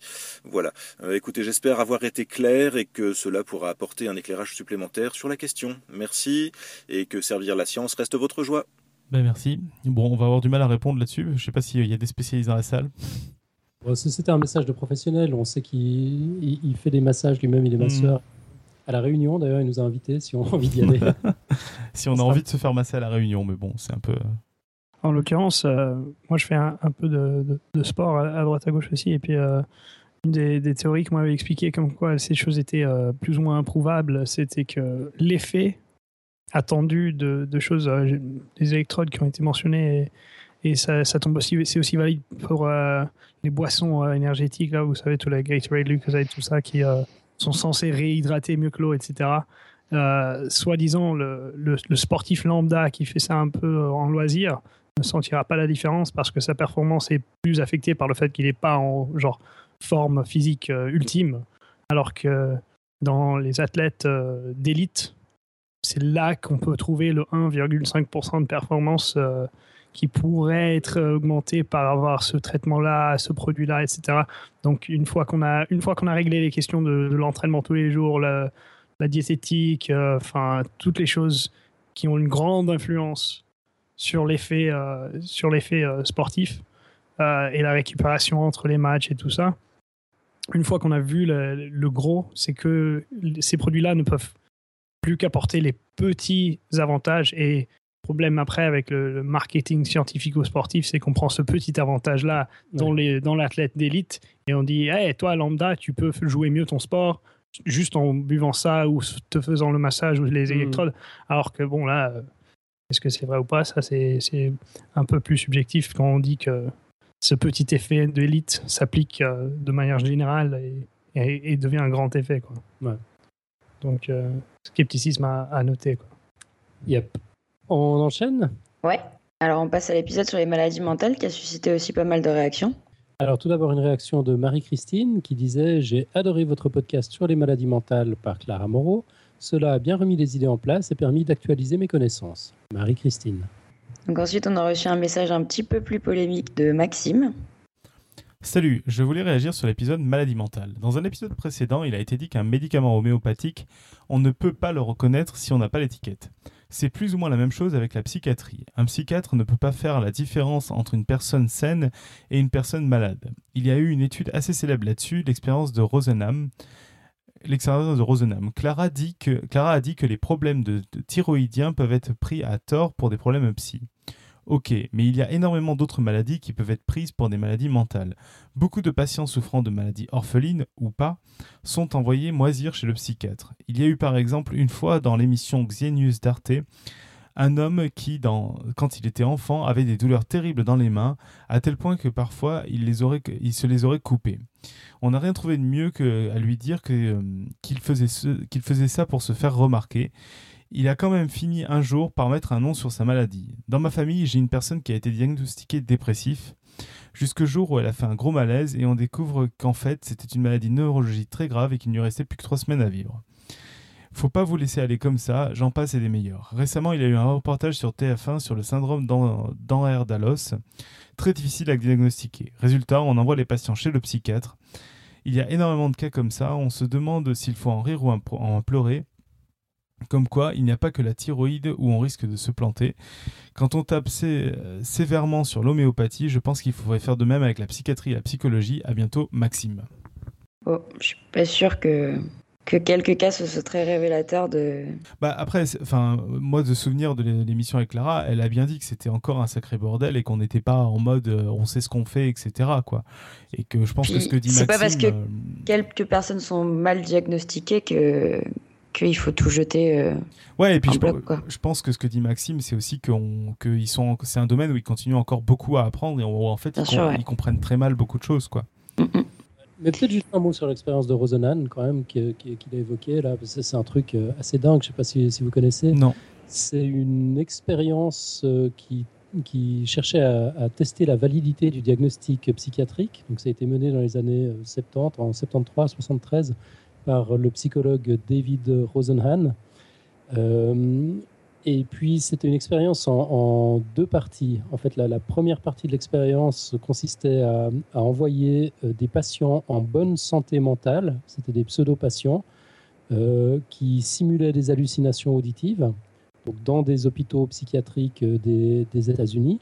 Et puis, la seconde partie consistait à, à demander au personnel d'un hôpital psychiatrique d'identifier les faux patients dans un groupe qui n'en comportait pas. Et puis, ben, dans les deux expériences, on a, on a assisté à des, à, des biais terribles. C'est-à-dire qu'à partir du moment où on pensait que les gens étaient, avaient un problème, on voyait le problème, en, résumé.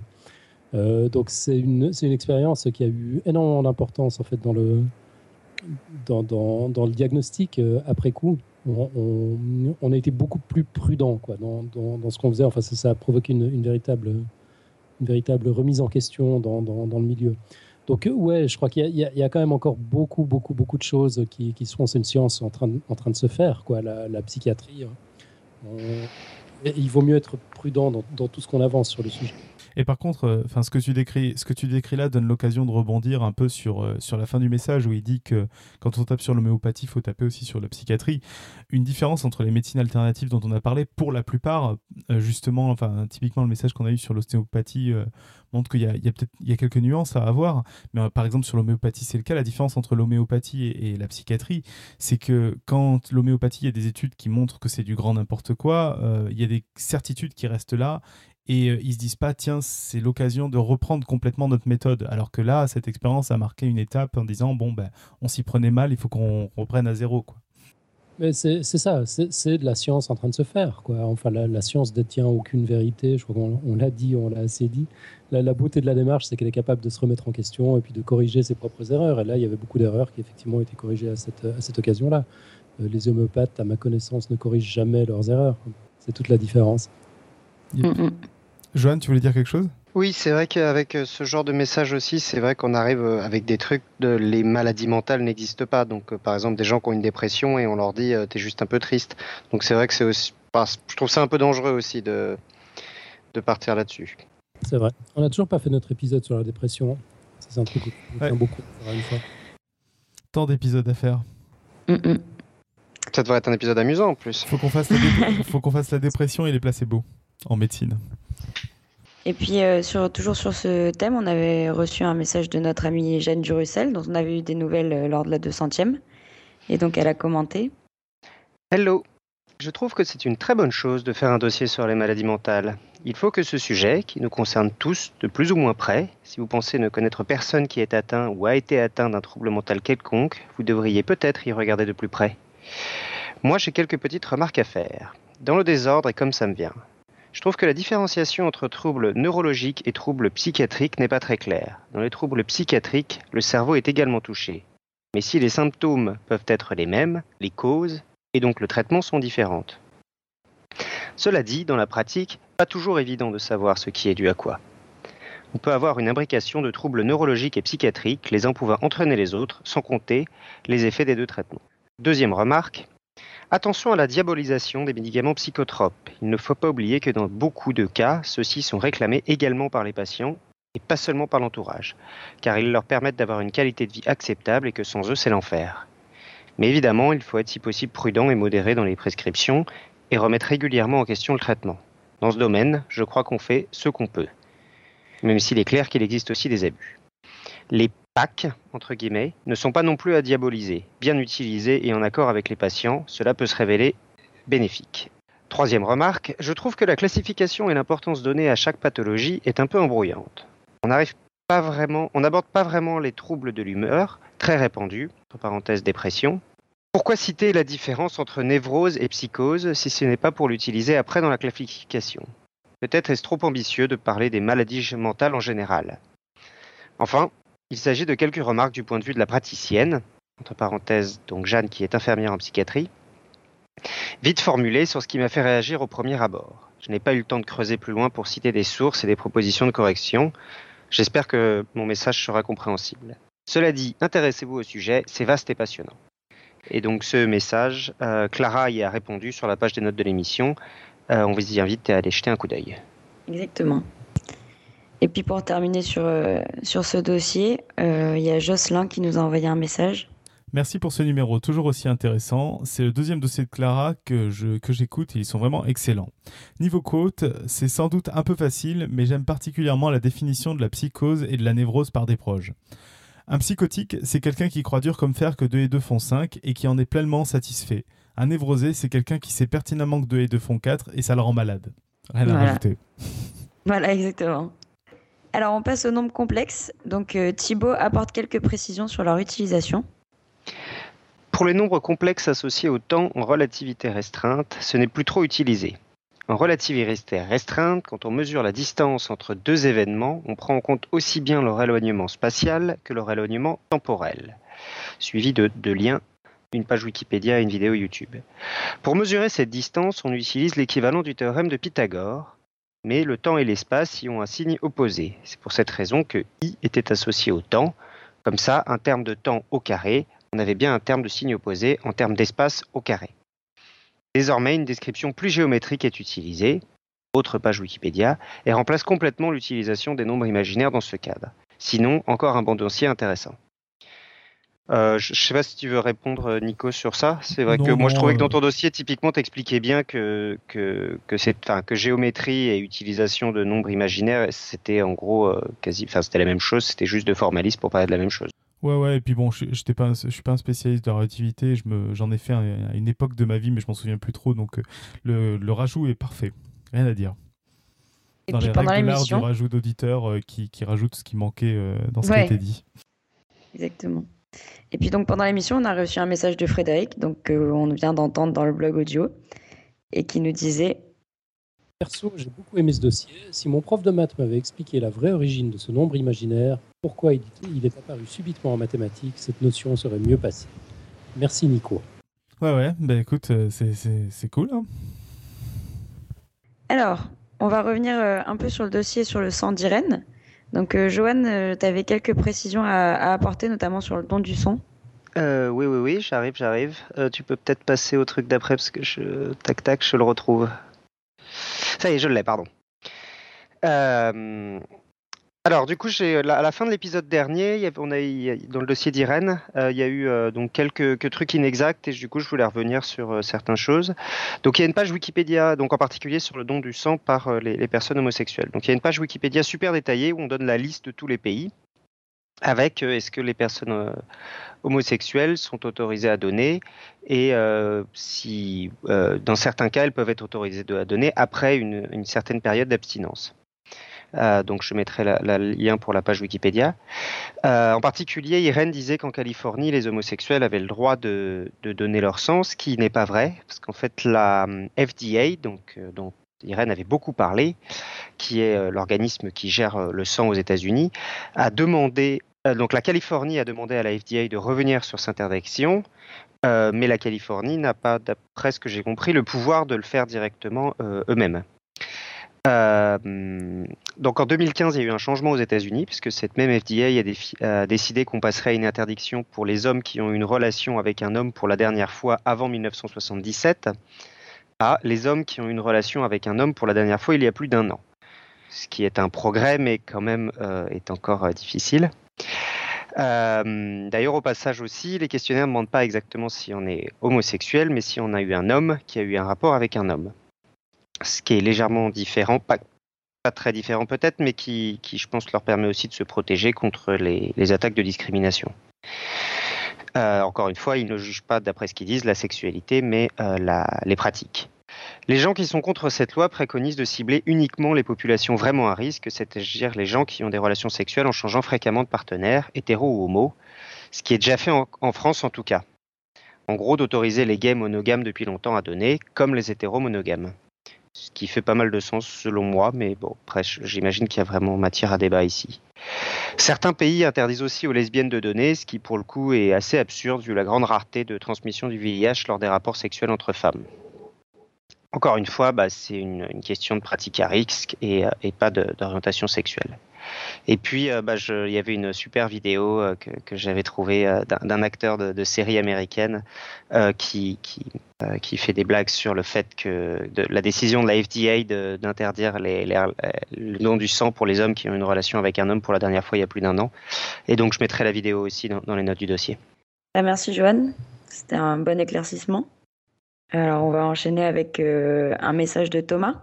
Euh, toujours sur le même dossier, donc il disait Salut Irène, une fois de plus, un très bon dossier malgré la complexité et le nombre d'informations qui s'y rapportent. Si je peux me permettre, je trouve ta diction et ton débit bien plus assurés et donc plus agréables par rapport à tes premières interventions. Non pas que ces dernières aient été désagréables, loin de là, mais indéniablement, cela ajoute encore à la qualité de la forme, celle du fond étant bien évidemment irréprochable. Ah voilà, je pense que c'est assez clair. Et puis pour terminer, on a, on a reçu un, message de PTR Max qui lui a fait, euh, qui a groupé plusieurs dossiers. Donc euh, voilà. C'est, toi, Joanne. C'est, peut-être pas la bonne couleur. je vais le faire moi là. Alors après avoir rattrapé 199 épisodes, je me permets enfin de vous écrire. Je suis grand fan de votre travail, mais je veux intervenir sur quelques épisodes. 100. Les citations d'Irène ont des rapports avec le dossier puisque c'est parce qu'il souffrait de la syphilis que mon roi était exécrable et c'est par erreur que certaines découvertes sur le sang ont été faites. Par contre, je trouve dommage que vous n'ayez pas parlé du sang bombé dans le système ABO. Pour le sang de synthèse, il y a une molécule aux capacités d'oxygénation du sang découverte dans le sang de vers marin. Pour ce qui est du sang des dons d'homosexuels, s'il répond honnêtement aux questions, les maladies liées à leur sexualité ne sont pas différentes de celles des hétérosexuels. Médecine alternative. J'ai vu il y a quelque temps une méta-analyse qui montrait que l'effet de l'acupuncture était supérieur à l'effet placebo, justement pour des problèmes de genoux, pas pour autre chose. Donc le cas du médecin peut être plausible, bien que non, que non scientifique. Pour les podcasts Science Award, la catégorie du discours le plus émouvant d'Alan, avec comme nominé lecture de son propre Pourquoi je kiffe la, science, lecture du Pourquoi je kiffe la science de Karim Madjer, son départ avec la musique du Roi Lion. Désolé pour ce long message, mais je me suis retenu pendant 199 épisodes donc vous vous doutez bien que ce n'est qu'une partie de ce que je voulais vous envoyer. Et servir la science est ma joie. Merveilleux. Bah pour, euh, pour le podcast Science Award du, d'un des messages les plus cool qu'on ait jamais reçus ben, ouais, je pense. décidé par Alan, on peut rajouter dans, le, dans l'intitulé du, podcast Science Award ou pas? En parenthèse, vous avez remarqué que je me suis enfin cassé là. C'est, la première fois que je suis là depuis quoi Quatre épisodes? Ouais, c'est vrai, c'est vrai. Tu t'es, tu t'es presque cassé. Tu t'organises qu'un épisode sur quatre maintenant. On va repasser le Roi Lion un petit coup, un de ces quatre. Je pense que maintenant, on... va mettre le Roi Lion en fond à chaque fois que tu es là dans un épisode. Ah ouais. ouais, bonne idée. on va passer au message euh, d'auditeurs. Donc, on en a reçu plein. Je pense qu'il y a eu quand même un effet 200e euh, qui a joué. Euh, on commence par un message audio de Par le vrai meilleur retour d'auditeur. Petite blague pour les matheux. Finalement, le twerk, c'est mathématique. Parce que danse dans l'air, allez, qui ouais. Excellent. on, va, instaurer un système de blague à deux balles quand même. je, reviens plus dans votre émission, c'est fini. on, en profite comme on est dans, le, moment matheux pour euh, donner la, la propriété de la semaine euh, de 208, euh, trouvée par LGJ comme d'habitude. Donc euh, 208, c'est le nombre de façons possibles de payer euh, une somme de 9 euros avec des pièces de 1, 2, 3 et 4 euros. Je me que j'ai pas écouté mon cerveau s'est débranché à partir du moment où tu as Mathématiques ou Ah, c'est c'est pas une blague à deux balles, c'est une blague à 9 euros. Ouais, c'est ça. Il y, y en avait. Ah oui, et c'est aussi, mais ça c'est moins marrant. euh, là, enfin ouais, sinon, je vais pas réussir à le dire, donc c'est moins marrant. Ok. Ok. Bon, allez, on enchaîne avec un message d'Emeric alors. Yep. Hello, c'est Emric. Vous vous souvenez le néo-sceptique qui voulait occuper ses dimanches après-midi avec des documentaires scientifiques? Je vous souhaite d'abord une toute bonne année pour chacun de vous et vos proches aussi. L'autre jour, en écoutant les premiers numéros de Podcast Science, je me suis dit mais que deviennent les anciens de Podcast Science? Pourriez-vous consacrer 3 minutes du prochain freestyle à nous donner des nouvelles de Mathieu, Marco, David et les autres intervenants disparus de la communauté Podcast Science? Merci d'avance et bonne année 2015.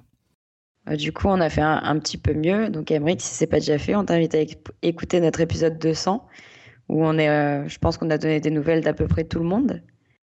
Et puis, euh, et puis voilà. Alan, t'as quelque chose à ajouter?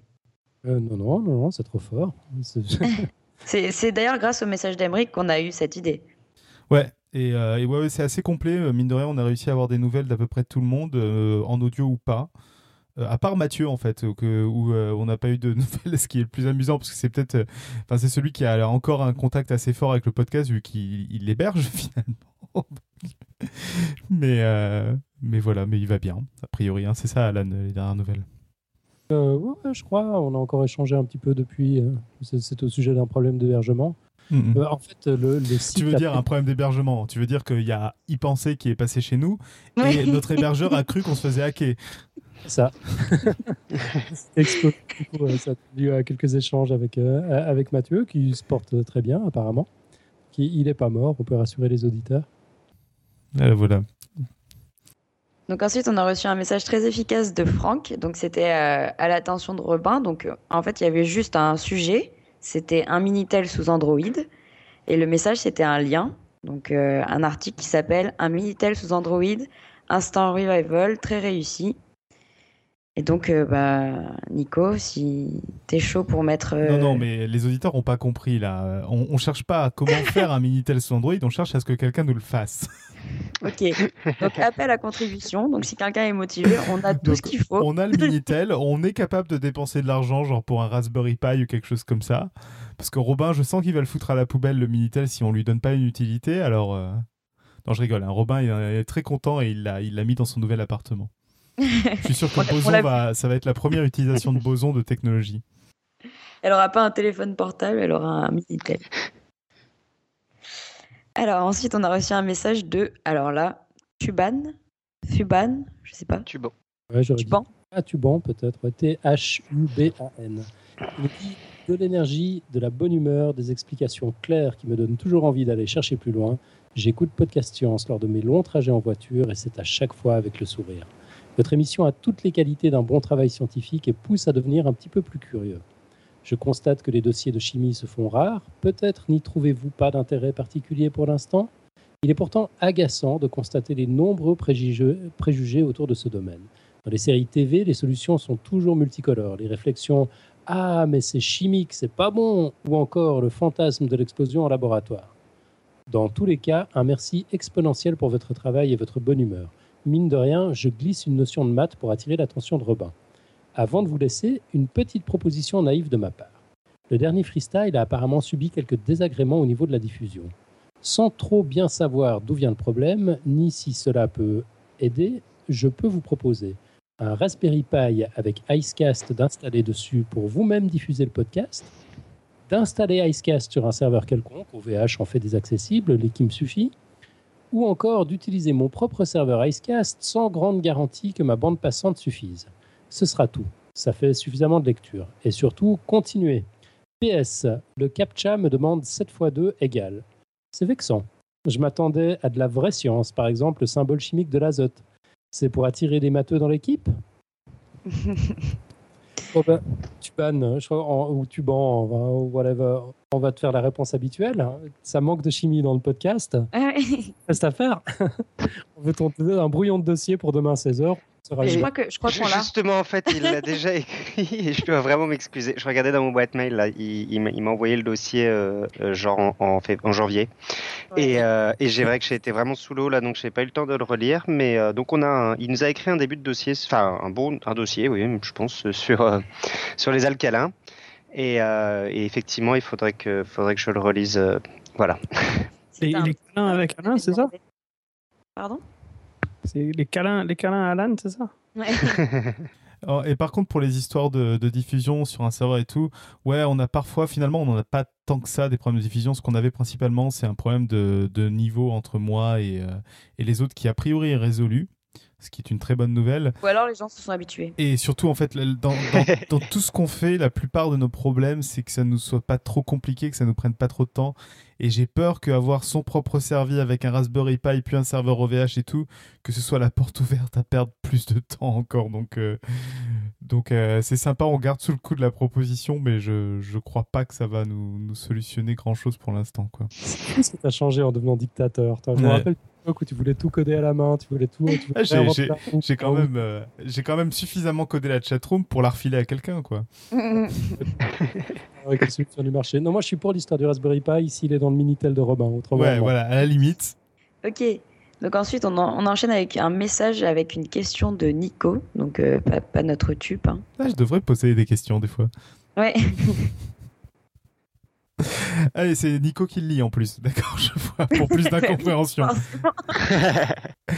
Hello Podcast Science, merci beaucoup pour tout ce que vous faites. Votre podcast est génial et ça fait plaisir d'entendre autant de choses sensées sur des sujets souvent maltraités. Donc ça, j'aurais pu l'écrire. hein.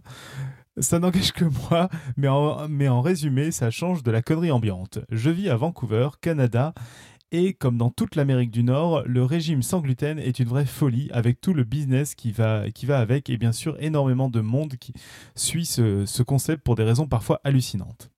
Si on regarde un peu, à part pour une partie de la population qui a une intolérance, cela semble une sombre arnaque qui surfe sur plein de mythes populaires. Je n'ai pas trouvé de discussion sur ce sujet dans vos archives et je voulais savoir si vous pensiez l'aborder un jour. Encore bravo et merci pour ce boulot. Bonne année et à plus, Nico. C'est vrai que c'est un, bon sujet. hein. Ouais. Moi, je me dis toujours que les, les vrais cœliaques, les, enfin les, les gens qui ont une vraie intolérance au gluten, doivent quand même être. euh, ils, ils doivent être d'une certaine manière assez contents qu'il y ait tout ce mouvement euh, de, de gens qui sont allergiques au gluten, parce que du coup, ils trouvent toutes sortes de produits Ouais, qu'ils n'auraient pas trouvé. Carrément. Mais, mais au-delà de ça, ouais, je ne sais pas très bien ce qu'on pourrait en dire. C'est vrai qu'en Amérique du Nord, c'est quand même vraiment euh, incroyable. hein. Il y a vraiment, de- enfin partout, partout, il y a marqué qu'il y a des trucs sans gluten. Il y a de la salade sans gluten. Enfin, il, marque des fois qu'il y a de la salade sans gluten, mais je suis là, mais la salade c'est de toute façon sans gluten, non? Mais ils font des, du- pâtes sans gluten, par exemple aussi, enfin du pain sans gluten. Et c'est vrai qu'en France, on en parle vraiment de plus en plus, quoi. C'est Ah, c'est à la mode. Moi, je- Je m'imagine bien que des Américains du Nord pourraient trouver une façon de mettre du gluten dans une salade. S'il y a quelqu'un pour, s'il y a quelqu'un pour, c'est bien. Ouais. Mais en plus, je sais pas si généralement c'est moins bon ces produits au gluten. Enfin, moi, j'ai acheté des crumpets sans gluten parce que c'est les seuls que je pouvais trouver. C'était dégueulasse. Mais- Mais vraiment. Ah ouais? Ouais. Je sais pas. Ah, Non, mais c'est vrai que c'est un sujet intéressant. Je pense que ça mériterait d'être. euh, Bon, ça a déjà été pas mal traité, hein, je pense, sur le Café des Sciences, tout ça. on- Il y a pas mal d'articles, mais euh, ça vaudrait le coup d'y revenir. Bon, après, moi, ce que je lui ai répondu, et ce que je dis aux gens qui, qui, qui, qui, qui cassent trop sur ça, c'est que pour moi, ça rentre vraiment dans la catégorie des placebos qui font de mal à personne.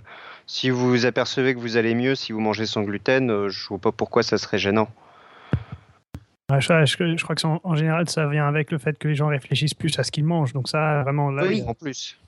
Voilà, C'est- les gens qui, qui éliminent le gluten et éliminent sans doute d'autres choses en même temps qui pourraient être vraiment les. Enfin, c'est le, le sucre, sel et gras qui sont les, les trois gros, quoi. Donc, euh, si en même temps de, de manger moins en général, ça, sans, sans vouloir prescrire quoi que ce soit à qui que ce soit, euh, la moyenne générale, euh, surtout américaine, euh, réfléchir plus à ce qu'on mange, ça, ça peut pas faire de mal. quoi. Mangez moins de gluten, buvez plus de coca. Yay J'ai- J'aimerais avoir ton optimisme. Pas ce que j'ai crois pas trop. Euh, alors, on va enchaîner avec un message donc, qui pourrait gagner un award en 2015, je pense. Il faudrait trouver la catégorie, mais C'est donc un message d'Olivier qui dit Bonjour, bravo pour votre, pour votre travail et votre passion. Je vois votre talent de vulgarisation comme l'antimatière du vulgaire. Je suis professeur de mathématiques et de physique-chimie en lycée. Chaque année depuis trois ans, je donne en DM à mes élèves un épisode de podcast science différent pour chacun, à écouter, résumer et présenter à l'oral en cinq minutes devant la classe au retour des vacances de la Toussaint, en espérant les intéresser à des domaines des mathématiques et de la physique dont ils ignoraient jusqu'à l'existence comme moi parfois, mais chut. Et les encourager à devenir des poditeurs réguliers. J'espère, grâce à votre enthousiasme, leur communiquer le sentiment que la science est vivante et vibrante, qu'on peut en faire sérieusement en s'amusant, et pire, en faire pour son plaisir, bande de pervers. J'ai toujours des surprises lors de leur passage à l'oral. Celui qui a décroché des équations, mais qui tout à coup se passionne pour les rapports entre les maths et l'art, et fait de sa présentation un véritable happening aussi surréaliste que maîtrisé, celui qui, insatisfait de son résumé, demande à repasser le lendemain et revient avec une présentation d'une demi-heure sur la différence entre prédictible et imprédictible, avec des exemples complexes non abordés dans l'épisode, celui qui a surligné frénétiquement en cinq couleurs le dossier, écrit parce qu'il ne trouvait pas d'ordre dans les interventions orales des matheux, et se met ainsi à faire de la théorie du chaos sans le savoir. Bref, continuez pour mon plaisir et surtout pour m'épargner, une fois dans l'année, d'avoir à rédiger un DM. Mon don de 20 euros via PayPal est symbolique, mais dès que j'ai trouvé la formule des résultats de l'euro million, je reviens vers vous. Ah bon? Il n'y en a pas? What the fuck? Soyez pervers encore longtemps. Ouais, merveilleux message. Euh, moi, je lui ai déjà proposé de venir assister à la présentation des élèves d'épisodes de Podcast Science. Ah ouais. Il m'a dit Ouais. qu'il me ferait signe. Si, si j'y vais, j'enregistre. hein, mais je pense que ça peut être assez, assez amusant. J'approuve de son utilisation du mot en V. Il la décrit bien. Antimatière du vulgaire, ça c'est sympa. Ah Ouais, ouais, c'est très bon. tu, Alors, pen- moi- tu pensais à quel mot en V, toi? Non, je me demandais de quel mot en V tu pouvais bien être. en Ah, Tu penses parler. pas à ça tout le temps, toi? Non, pas, pas toujours. Euh, moi, j'a- j'apprécie particulièrement l'idée qu'on puisse, qu'on puisse torturer euh, de jeunes enfants avec la science. Et, et c'est nous qu'on traite de pervers. Je vais voir, c'est clair. je vais voir ce que je peux faire avec le School Lab. Euh, essayer de faire un workshop là-dessus. Ce serait drôle, hein. Tu- Tu nous préviens quand même, on vient enregistrer. Alors, on a ensuite reçu un message très sympa de Martin, donc, euh, qu'on- qui fait aussi partie de la communauté Google, qu'on retrouve souvent là-bas. Paix à son âme. Même beaucoup sur la, euh, sur la communauté. Salut Podcast Science. Désolé, c'est le, c'est le PS son âme qui me fait rigoler. Salut Podcast Science, ça fait maintenant deux, deux ans et demi que je vous écoute. Et depuis les premiers épisodes, je me dis que je dois absolument vous écrire pour vous remercier et vous parler de ci, de ça, et qu'il faut que je reprenne le temps d'écrire un truc correct, etc. Deux ans et demi plus tard, je l'ai toujours pas fait, alors que la seule chose qui comptait finalement, c'était de vous dire merci. Donc voilà, merci pour le boulot incroyable que vous faites, je vous aime. Et merci aussi aux ex-podcast Scienceurs. Je les aime quand même, même s'ils sont partis. PS. J'ai été voir sur Wikipédia comment soumettre vos candidatures à la Légion d'honneur, mais ça avait l'air compliqué. Déjà, je suis belge, donc c'est mal parti. Mais finalement, j'ai découvert récemment le nombre de personnages peu recommandables qui l'ont eu, et ça vaut mieux comme ça. Je suis amoureux de nos auditeurs. quoi. Ouais. Le Là, c'est réflexe de malade, quoi. Bon, alors la. Légion d'honneur, je fais comment? J'ai jamais pensé à mettre euh, n'a pas la Légion d'honneur sur mon CV. Ouais. Ensuite, on a reçu un message de Guillaume Rosan, qui est euh, au passage un nouveau donateur, et qui nous a tout simplement envoyé longue vie à Podcast Science. Voilà. C'est simple, c'est bien. On a ensuite reçu un message. euh, en fait, c'est Alan qui a reçu un message euh, en direct. Alors, Alan, tu nous dis de quoi il s'agissait? Ouais, c'était Yannick Lallemand qui disait Salut Alan, je viens d'écouter la 200e. J'ai appris trop tard que c'était là. J'habite à Châtelet maintenant. Sinon, ça m'aurait fait vraiment plaisir de vous rencontrer. À propos de où on écoute Podcast Science, j'ai une histoire que tu apprécieras. J'écoute Podcast Science seulement quand je vais à la salle de sport. C'est un peu une manière de me motiver. Pas de sport, pas de Podcast Science. Et il y a un autre podcast que j'écoute seulement à la salle de sport, Dr Karl. Difficile de faire mieux comme compliment, je crois. Je vous aime tous. Alors ça, ça j'avoue qu'on peut pas faire, on peut pas faire plus beau. c'est mon idole absolu, Dr Karl. Si j'avais pensé qu'un jour, quelqu'un nous placerait au même niveau, c'est c'est- Moi, ce que j'aime bien, c'est que j'ai l'impression qu'il y a la moitié des gens qui nous écoutent dans leur voiture et l'autre moitié qui nous écoutent en faisant du sport, donc ça compense à peu près écologiquement. Alors ensuite, on a une demande de dossier de Michael Tournier. Ouais, alors On bien a sûr, ces demandes de dossiers-là, c'est moi qui les lis, hein, comme base. Sujet à la con, mais le chou fait péter un faux ou un tox. Ou peut-être les aliments font péter, pourquoi? C'est vrai que ça pourrait être un sujet à aborder, hein, ma foi, les aliments qui, les aliments qui font péter. Alors, j'ai lu un truc sur ça, je- sur les trucs, euh, des études qui ont été faites euh, par les, les gens qui envoient des gens dans l'espace, parce que c'est un, quand, quand l'oxygène est limité, on évite de le pourrir. Et donc, euh, il y a eu des études faites par la NASA et par le CNES sur ça. Excellent. Du coup, c'est ton prochain dossier, Joanne Après Voyager, Feynman, il va nous parler d'épée. Épées spatiaux. Ouais, pardon. Oui, on reste dans le thème quand même. C'est dans le, je l'ai lu, je me rappelle, je l'ai lu, je l'ai lu dans le livre super en anglais euh, de Mary Roach, qui a fait une TEDx d'ailleurs sur euh, toutes les questions que vous posez sur le sexe sans jamais oser le demander, je crois, et qui a fait tout un dossier, tout un livre sur euh, le, euh, plein d'anecdotes sur le spatial. Ça s'appelle Life Packing for Mars, je crois, et qui est vraiment super. Je vous le conseille. Très bien, bah c'est noté. Tu le mettras dans les notes? Ouais. Ça va. Texte qui approuve, tu, tu l'as lu? Euh, non, non, je crois que j'ai vu le, le TEDx de, de Ah, enfin, en, pa- en passant comme ça. ouais. Ouais, c'est que en anglais, donc ce qui est fait, mais euh, c'est c'est vraiment une auteure euh, assez marrante. Je crois qu'elle a fait un truc sur la mort aussi que j'ai pas lu, mais euh, elle a souvent des, des anecdotes euh, scientifiques euh, très intéressantes. Alors ensuite, on a Pierre qui nous envoie un lien pour des vidéos de vulgarisation. Bonjour à toute l'équipe. Je suis un grand fan de l'émission et je tiens d'abord à vous remercier pour ce podcast. Il représente exactement ce que je recherche, une savante alliance entre vulgarisation et détails techniques. Je viens de découvrir ce lien, qui fait des vidéos de vulgarisation de physique quantique impressionnantes. Elles durent entre une et deux minutes, mais sont bluffantes. Donc le lien, c'est toutetquantique.fr, on le mettra dans les notes de l'émission. Voilà. Et quand j'aurai le temps, je vous proposerai de faire une- un dossier sur la biodiversité. J'ai écouté des cours du Collège de France vraiment intéressants. Ouais, alors je confirme, les, les vidéos sont. Je sais pas si vous avez été les voir les autres, mais les vidéos sont assez efficaces, sont très courtes pour, euh, pour comprendre des trucs qui parfois sont pas hyper simples. Les histoires de ondes, particules, etc. Les histoires d'effets tunnels, il me semble qu'il y a aussi. Enfin, deux, trois trucs euh, assez sympas. J'ai- J'aime bien euh, l'auditeur fan de qu- physique quantique une seconde et puis biodiversité l'autre. euh, généralisme du, du public podcast science, c'est fascinant et, très, ça, fait, ouais, ça fait chaud au cœur. On va ouvrir une petite parenthèse. Alan Euh, Avec le message de Sarah Stern, c'est ça Ouais. qui nous dit euh, Salut, un petit message presque hors sujet, puisque euh, je, euh, je vais vos plugs plutôt que sur le dossier du jour. Ah, pardon, il s'agit des, des plugs, donc plutôt que du dossier. Je ne sais plus sur quel dossier ça avait été posté.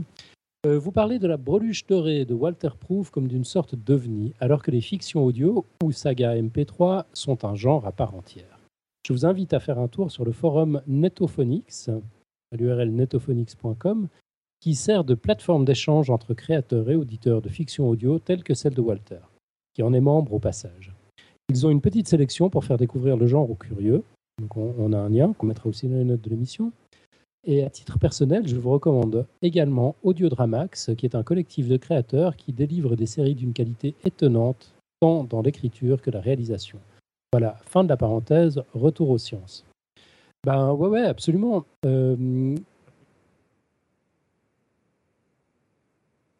Tout à fait. Et puis, euh, je, Vous avez pense, participé, c'est ça? Ok. je pense quand même que le qualificatif d'OVNI, ça s'applique à Walter. hein. C'est- On, sait donc qu'il existe ces, fictions MP3, c'est super cool. D'ailleurs, un gros coucou à notre ami euh, Blast, euh, qui est, un, acteur euh, majeur de cet univers-là, qui a donné un coup de main euh, à Syllabus, d'ailleurs, pour sa dernière vidéo sur les ronronnements du chat, euh, où il a aidé à décortiquer, c'est un as du MP3. Enfin, ouais, on, on- on connaît tout ça, puis on, les aime. hein. Gros coucou à toute la communauté. Et, euh, et pour, pour euh, la breluche, le, le côté, je pense que si, alors déjà, je ne sais pas si on avait parlé en effet de Walter ou de la breluche, et le côté ovenu de la breluche était un peu quand même le fait que, c'est pour ça que je disais que j'avais participé, mais qu'il avait un peu recruté toutes les personnes qui avaient participé à ça et maintenant à Colibacille sur l'internet mondial. C'était des gens qui juste lui avaient envoyé des fichiers audio euh, sans qu'il les ait rencontrés. Il y avait un nombre de personnes assez délirant, donc euh, c'est un peu un côté qui est assez différent de ce qui se fait en production euh, audio classique, typiquement de ce que fait par exemple Audio Dramax où là c'est un peu c'est un groupe réduit de personnes, c'est qui se connaissent, etc. Quoi. Donc c'est ça reste à mon avis quelque chose d'assez ovni dans l'approche. T'es passé dans Colibacille finalement Ouais, ouais, je suis passé dans Colibacille euh, en téléachat, je crois, cette fois-ci. Moi, j'ai fait la Bruges Botte Dorée et Colibacille. Ouais, mais je t'avais encore pas entendu dans Colibacille. En fait, j'ai un peu de retard dans mes. Bah, je, suis dans, je, suis euh, dans une bonne partie d'un épisode où je fais le téléachat, quoi. Excellent. Hâte d'écouter ça. Très bien. Alors, on enchaîne avec Kevin Moulard. Nico? Ouais, qui nous signale un tweet dans un, dans un tweet d'un post pour I fucking love science sur 21 gifs pour expliquer des concepts mathématiques euh, et euh, une petite blague.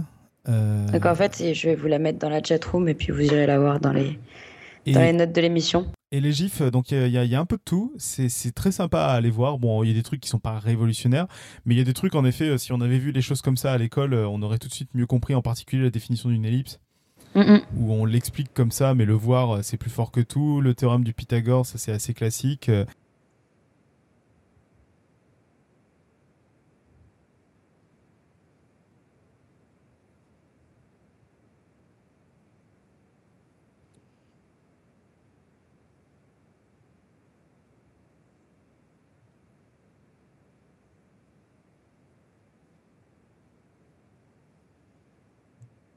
Et puis, euh, bah, un dernier message audio qu'on a reçu. Oui, bonjour. Alors, nous, on a beaucoup aimé et on vous remercie pour ce site. Bonne continuation. Avec plaisir. C'était sous quel dossier? Euh, C'était. quand ils mettent en audio, en fait. Il y a pas, c'est pas forcément lié à un dossier, je ah. crois. Ouais, non. C'était. Pardon, alors. Je sais plus. Alors, pour terminer, on a reçu un message. Alors, pour presque terminer, on a reçu un message anonyme. Enfin, anonyme, il était de bonjour 3 14 159. Voilà. Ce nombre me dit quelque chose. Soyez prêts. Le 14 mars arrive. Ouais, dans une pipe. Hein. C'est d'ailleurs un 14 mars un ah, peu. c'est un 14 mars de malade. On en a parlé la semaine dernière. On, a, on peut avoir un nombre décimal euh, juste délirant, quoi. Donc cette année, le jour de Pi se passera exactement. Attendez que je ressorte exactement pour pas dire de bêtises, sinon je vais me faire engueuler par Robin. De toute façon, tu vas dire des bêtises. Alors, en attendant, je meuble pendant que tu cherches. Non, donc c'est le 14 mars 2015 à 9h26 et 53 secondes. Merci, Nico. Donc, le message anonyme nous dit Merci à vous. Je vous découvre après avoir cherché quelque chose sur Gödel que je, pourrais que je pouvais envoyer à mes élèves. Je me retrouve maintenant avec plus de 200 épisodes à écouter. Fantastique, merci. Et euh, vas-y, vas-y, Julie. On va être assez populaire dans, dans les écoles, je crois. C'est ça. N'empêche qu'il faut accepter la façon américaine de créer les dates pour ces, histoires de pareil hein, de jour de pied. Ouais. C'est pour ça que certains le, le fêtent le 22 juillet plutôt. Sinon, euh, des dossiers à voir aussi, c'est sur euh, le gros débat entre Pi et Tao, hein, en taux. alors ça, euh, moi, c'est vraiment un truc qui me passionne pas du tout, quoi. Pour rappel, Tau, c'est 2 Pi, c'est ça Si je dis pas de bêtises? Ouais. Voilà, simplifier un peu les calculs. ça dépend, hein, si ça simplifie certains calculs, mais pas les autres. Donc, euh. on te laisse faire ton PhD, mais une semaine après la soutenance de thèse, à 16 heures, on veut ton dossier surtout. Ah non, non, surtout, non, j'en veux pas. Ah non, non, non, attends. on va pas débattre 50 ans sur est-ce qu'il faut mettre un 2 ou pas devant, quoi. Ouais. Euh, alors, je sais pas si vous vous souvenez de David Brosseau, qui avait eu un award au dernier PSAME FCP GSCDA 2014. Je rappelle ce que ça veut dire euh, Podcast Science Award, et j'ai oublié la suite pour l'instant parce que je l'ai pas sous les yeux, vous m'avez piégé, c'est dégueulasse. Et le barbecue d'avant Award, c'est le PMA Mais... BBQ C'est ça. Mais en fait, c'est pas grave si ça. Ah oui, si ça euh... pas, si ça s'est pas passé dans l'année, je crois, quelque chose comme ça. si ça date pas de cette année, oui, c'est ça. Ah, c'est bien. Bref, il nous envoie donc Coucou à toute l'équipe, je viens d'écouter la remise des awards et je vous remercie pour cet award du meilleur merci. Quel plaisir de se voir attribuer un prix dans une émission qu'on adore. Savoir que vous avez su apprécier mon si, euh, un merci si humble soit-il soit-il me fait chaud au cœur. Rien d'obséquieux ni d'encensement dans mon, dans mon message. Bonne continuation, c'est un vrai plaisir de vous suivre. David Brosseau. Voilà, parfait. Donc on le sélectionne pour euh, le meilleur merci de meilleur merci. C'est ça. ok, et donc on va conclure sur un message de Ed Baz. Ed Baz Mourad, donc qui nous dit C'est génial votre site et votre podcast, meilleure qualité en francophone, merci, je suis fan. Voilà. Voilà, voilà. Euh, quelques retours sur les dons? Oui, parce qu'on a eu, on a eu pas mal de nouveaux dons, euh, bah, je pense, depuis la 200e. Donc euh, euh... voilà, bah, du coup on remercie euh, Guillaume, Sébastien, Olivier, Dominique et Brice qui sont les nouveaux donateurs et puis on remercie aussi tous les donateurs et qui continuent à, à, donner dont on avait reparlé dans, dans la 200e. voilà, merci, merci beaucoup. On vous tiendra au courant de ce qu'on fait. Ouais, faudrait qu'on fasse un peu. Ouais. là peut-être pour Lyon, il, il, va, il va y avoir des choses, je, je sais pas encore. Et puis de toute façon, sinon comme on prévoit teasing quelque chose en juin, il y a peut-être moyen qu'on ait besoin de dépenser un peu. Ne serait-ce que pour faire de l'affichage. Ah, Alan? Euh, Ouais, joyeuse bonne idée. Ah, on, on, tease déjà? Non, on teasera. non, non, on dit rien, on dit rien, on dit rien. C'est pas drôle. La date, le 27 juin à Paris. Voilà, 27 juin à Paris. Et ça vaudra le coup de se déplacer. Pas nécessairement euh, sur un char. Chut On passe au pitch de la semaine prochaine? Très bien. Alors, la semaine prochaine, je vais vous parler de Richard Feynman. Alors, Feynman est un des plus grands pédagogues du XXe siècle en physique. Il a enseigné à des générations d'étudiants à Caltech et ses cours de physique ont sans doute révolutionné l'enseignement de cette discipline. Il est aussi connu pour être un joueur accompli de bongo et de tam-tam, un ouvreur de coffre-fort hors pair, un bon peintre, et pour corriger ses copies dans des script clubs. Il a aussi fait un peu de recherche en biologie. Ah oui, puis il a eu aussi un prix Nobel à un moment, mais en physique. Enfin bref, la semaine prochaine, nous reviendrons sur là, ou plutôt sur Lévi de ce physicien iconoclaste. Et j'arrive pas à croire qu'on n'a encore jamais parlé de Feynman en 208 épisodes. Merci beaucoup, il est ouais, de corriger ça. Euh, en plus, on a eu plusieurs demandes. On a eu mm. des deux, je crois, deux ou trois auditeurs qui nous ont demandé si on pouvait parler de Feynman. bon, après, à notre décharge, il y a un sacré nombre de scientifiques en fait dont on n'a pas parlé. Hein. oui. Aristote. Vu comme ça. Même des grands, je veux dire, des, des, importants, tout ça, tout ça, quoi. On préfère parler des gens qui font la pire invention de toute l'histoire des inventions, c'est tout, mais... Hein, Alan Ouais, c'est ça. euh, Est-ce que l'invité a fait son boulot? Bon, t'es venu avec ta pote Oui, oui, j'en ai même deux. Ah, ça, c'est, ça, c'est un bon invité. Si vous, si vous me permettez. Bien sûr qu'on te permet, on t'écoute. Alors, euh, moi, j'ai... on m'a toujours enseigné à, à l'école d'attaquer la question. Donc, euh, si on te donnait un énoncé pour faire euh, quoi que ce soit à l'écrit, à la rédaction, euh, tu attaques la question. Et la question qu'on m'a posée ici, c'est quelle citation te fait penser des choses un peu à faire réfléchir les autres ouais, Voilà. Bon, du coup, Et du coup, j'attaque le, le, concept même de la petite citation à une phrase. C'est chiant, c'est bon, ma, ma, ma, maxime à laquelle je vis, c'est de ne pas vivre sa vie par maxime à une phrase. Mais du coup, le plus proche que j'ai pu trouver, euh, le plus proche que j'ai pu trouver, ouais, ça c'est original de, de, chez moi, apparemment. Ouais, euh... on, on, va garder que celle-là, c'est bon. non, donc, euh, donc le plus proche que j'ai pu trouver, euh, c'est un, un vers de, de Shakespeare, de, je sais même plus quelle pièce. Voilà, voilà d'où aussi l'importance des, des, maximes qui, qui, sortent de contexte, c'est qu'on on oublie quel personnage a dit quoi dans quelle pièce, parce qu'on se souvient juste du fait que Uh, all the world is a stage. Et puis il y a toute une panoplie de, de, de fins de citations qui vient après, mais c'est toujours le premier vers qu'on qu relève, c'est uh, tout, tout, le monde est un, une pièce de théâtre, c'est-à-dire que tout le monde, uh, tout le temps, porte un, masque et joue un certain rôle. Euh, mais pour, pour ainsi dire, attaquer la question, je trouve que la citation est incomplète. je ne veux pas juste dire que il manque de ce que, ce que disait ce personnage, mais je veux dire que all the world is a stage, but it turns out there's no script. Tout le monde est une pièce, mais personne ne vous a écrit vos paroles, donc un peu d'indépendantisme et d'esprit de, critique pour, pour chacun et, et, que, que chacun soit rassuré que personne ne sait ce qu'ils font. Tout le monde improvise d'un certain, d'un certain, d'une certaine façon ou d'une autre, euh, toute, toute situation euh, est forcément nouvelle, ou bien si elle est familière, c'est juste qu'elle était nouvelle avant. Et, euh, et deuxième, deuxième quote, juste euh, pour continuer d'attaquer la question de- du fait qu'on au monde n'en demandait qu'une, mais je Mhm. vous en ai amené deux. Ouais. C'est euh, n'a pas ramené infinité. à la fin de, de Candide, de Voltaire.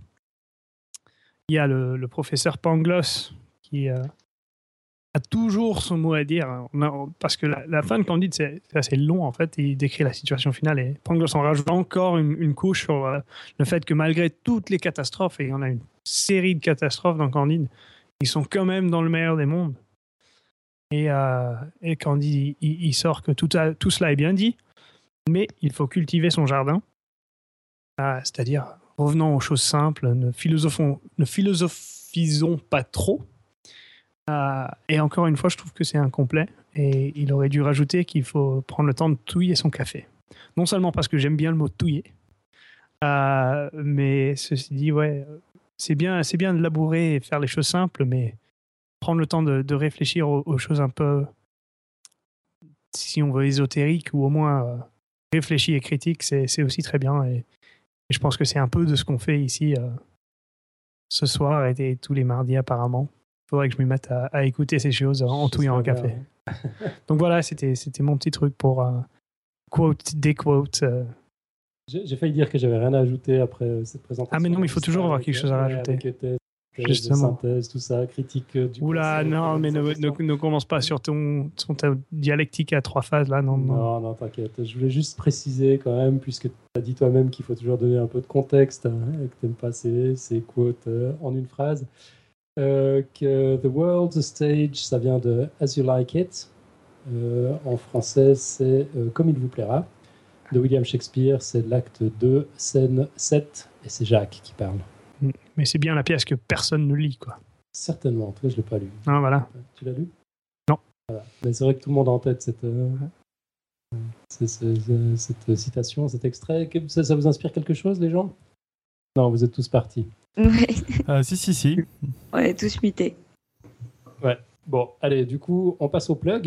Non, non, il y a quelqu'un qui avait pensé quelque chose là, non? Non, non, je disais que c'était une super citation, euh, mais j'ai pas besoin Ouais. d'en- dire Parfait. Une super citation, donc il a même pas remarqué qu'il y en avait trois, en fait, il t'a pas écouté. plus. Bah si, mais je parlais de celle de Shakespeare dont tu venais de reparler. D'accord. Faut suivre un peu. Allez, euh, dans les plugs, alors rapidement, un plug pour une opération Indiegogo pour la journée de la femme. J'aimerais mieux appeler ça journée des femmes, mais bon, ça s'appelle journée de la femme, donc voilà. Euh, c'est un projet en quatre points. D'abord, un jeu de cartes original, amusant et éducatif qui familiarise avec les femmes de sciences remarquables, souvent méconnues, qui offre des modèles inspirants aux jeunes, aux filles, mais aussi aux garçons, et 50% des profits iront à des organismes de promotion de la science ou à des bourses. Suggestion bienvenue. L'objectif de la campagne est fixé à 5000 dollars canadiens. C'est un, projet qui nous vient du Canada. D'ailleurs, on, a eu un message, euh, message euh, SpeakPipe euh, ouais, avec un, accent tout à fait délicieux. Je ne sais pas si on a prévu de le passer, mais c'était très sympa. Donc, euh, l'objectif de la campagne est fixé à 5000 dollars canadiens. Le jeu de cartes, à proprement parler, en coûtera 20. Donc, vous avez bien sûr la possibilité de donner davantage et de recevoir des contreparties. Il faut aller voir la campagne Indiegogo. Mais bon, à 20 dollars le jeu de cartes, pour arriver à 5000, il faut beaucoup, beaucoup, beaucoup de précommandes. Alors, si vous avez envie de rendre tout cela possible, ben, filez, commandez votre exemplaire du jeu de cartes. Là, tout de suite maintenant, c'est sur indiegogo.com slash project slash femme-de-science. Femme au pluriel, science au singulier. Tu vas nous rappeler quand c'est la journée de la femme? C'est le 8 mars. Ouais. C'est ça Merci. Quel bol. Bravo. Ouais, la maîtrise totale. Euh, sinon, deuxième plug pour Lyon Science, dont on parlait en tout début d'émission. Donc, c'est un événement organisé le 21 mars 2015. Ça débute à 14h pétante. C'est gratuit, ouvert à tous, petits et grands, amateurs de sciences. C'est organisé dans les locaux de, les locaux de l'Université de Lyon, qui a mis à disposition son plus bel amphithéâtre de 200 places. C'est au 92 rue Pasteur, à Lyon, dans le 7e. Marquerez l'effort pour le 92. hein, Ah, J'allais dire le combien rue Pasteur? 92, 92 en bon français. Au programme, une dizaine d'interventions courtes et dynamiques, depuis l'astronomie à la chimie des médicaments, de la science de la cuisine aux mathématiques de la drague, le tout avec comme fil conducteur la science à la lyonnaise.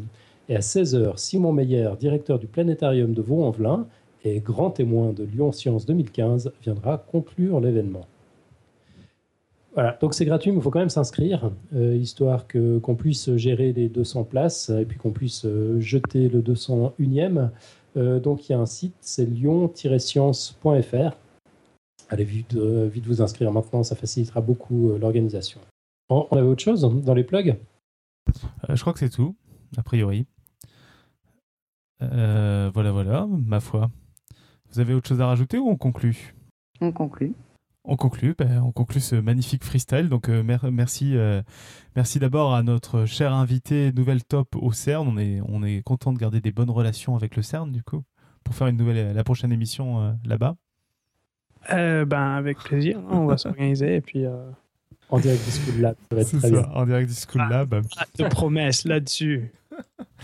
Et, euh, et donc voilà, merci encore pour euh, tous vos retours. Euh, on est très content à chaque fois de les recevoir, de, les lire, d'avoir des, corrections, des commentaires, etc.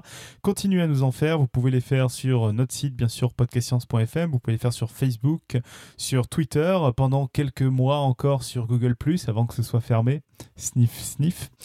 Sur SoundCloud et sur tout l'Internet mondial. N'oubliez pas qu'on cherche quelqu'un pour nous faire fonctionner Twitter sur un Minitel. Et voilà, et donc euh, sinon, d'ici là, on se retrouve la semaine prochaine pour parler... J'ai bien sûr oublié de quoi on allait parler. On se retrouve la semaine prochaine donc pour parler de Feynman, bien sûr, je suis bête, du grand Feynman. Et d'ici là, que servir la science soit votre joie.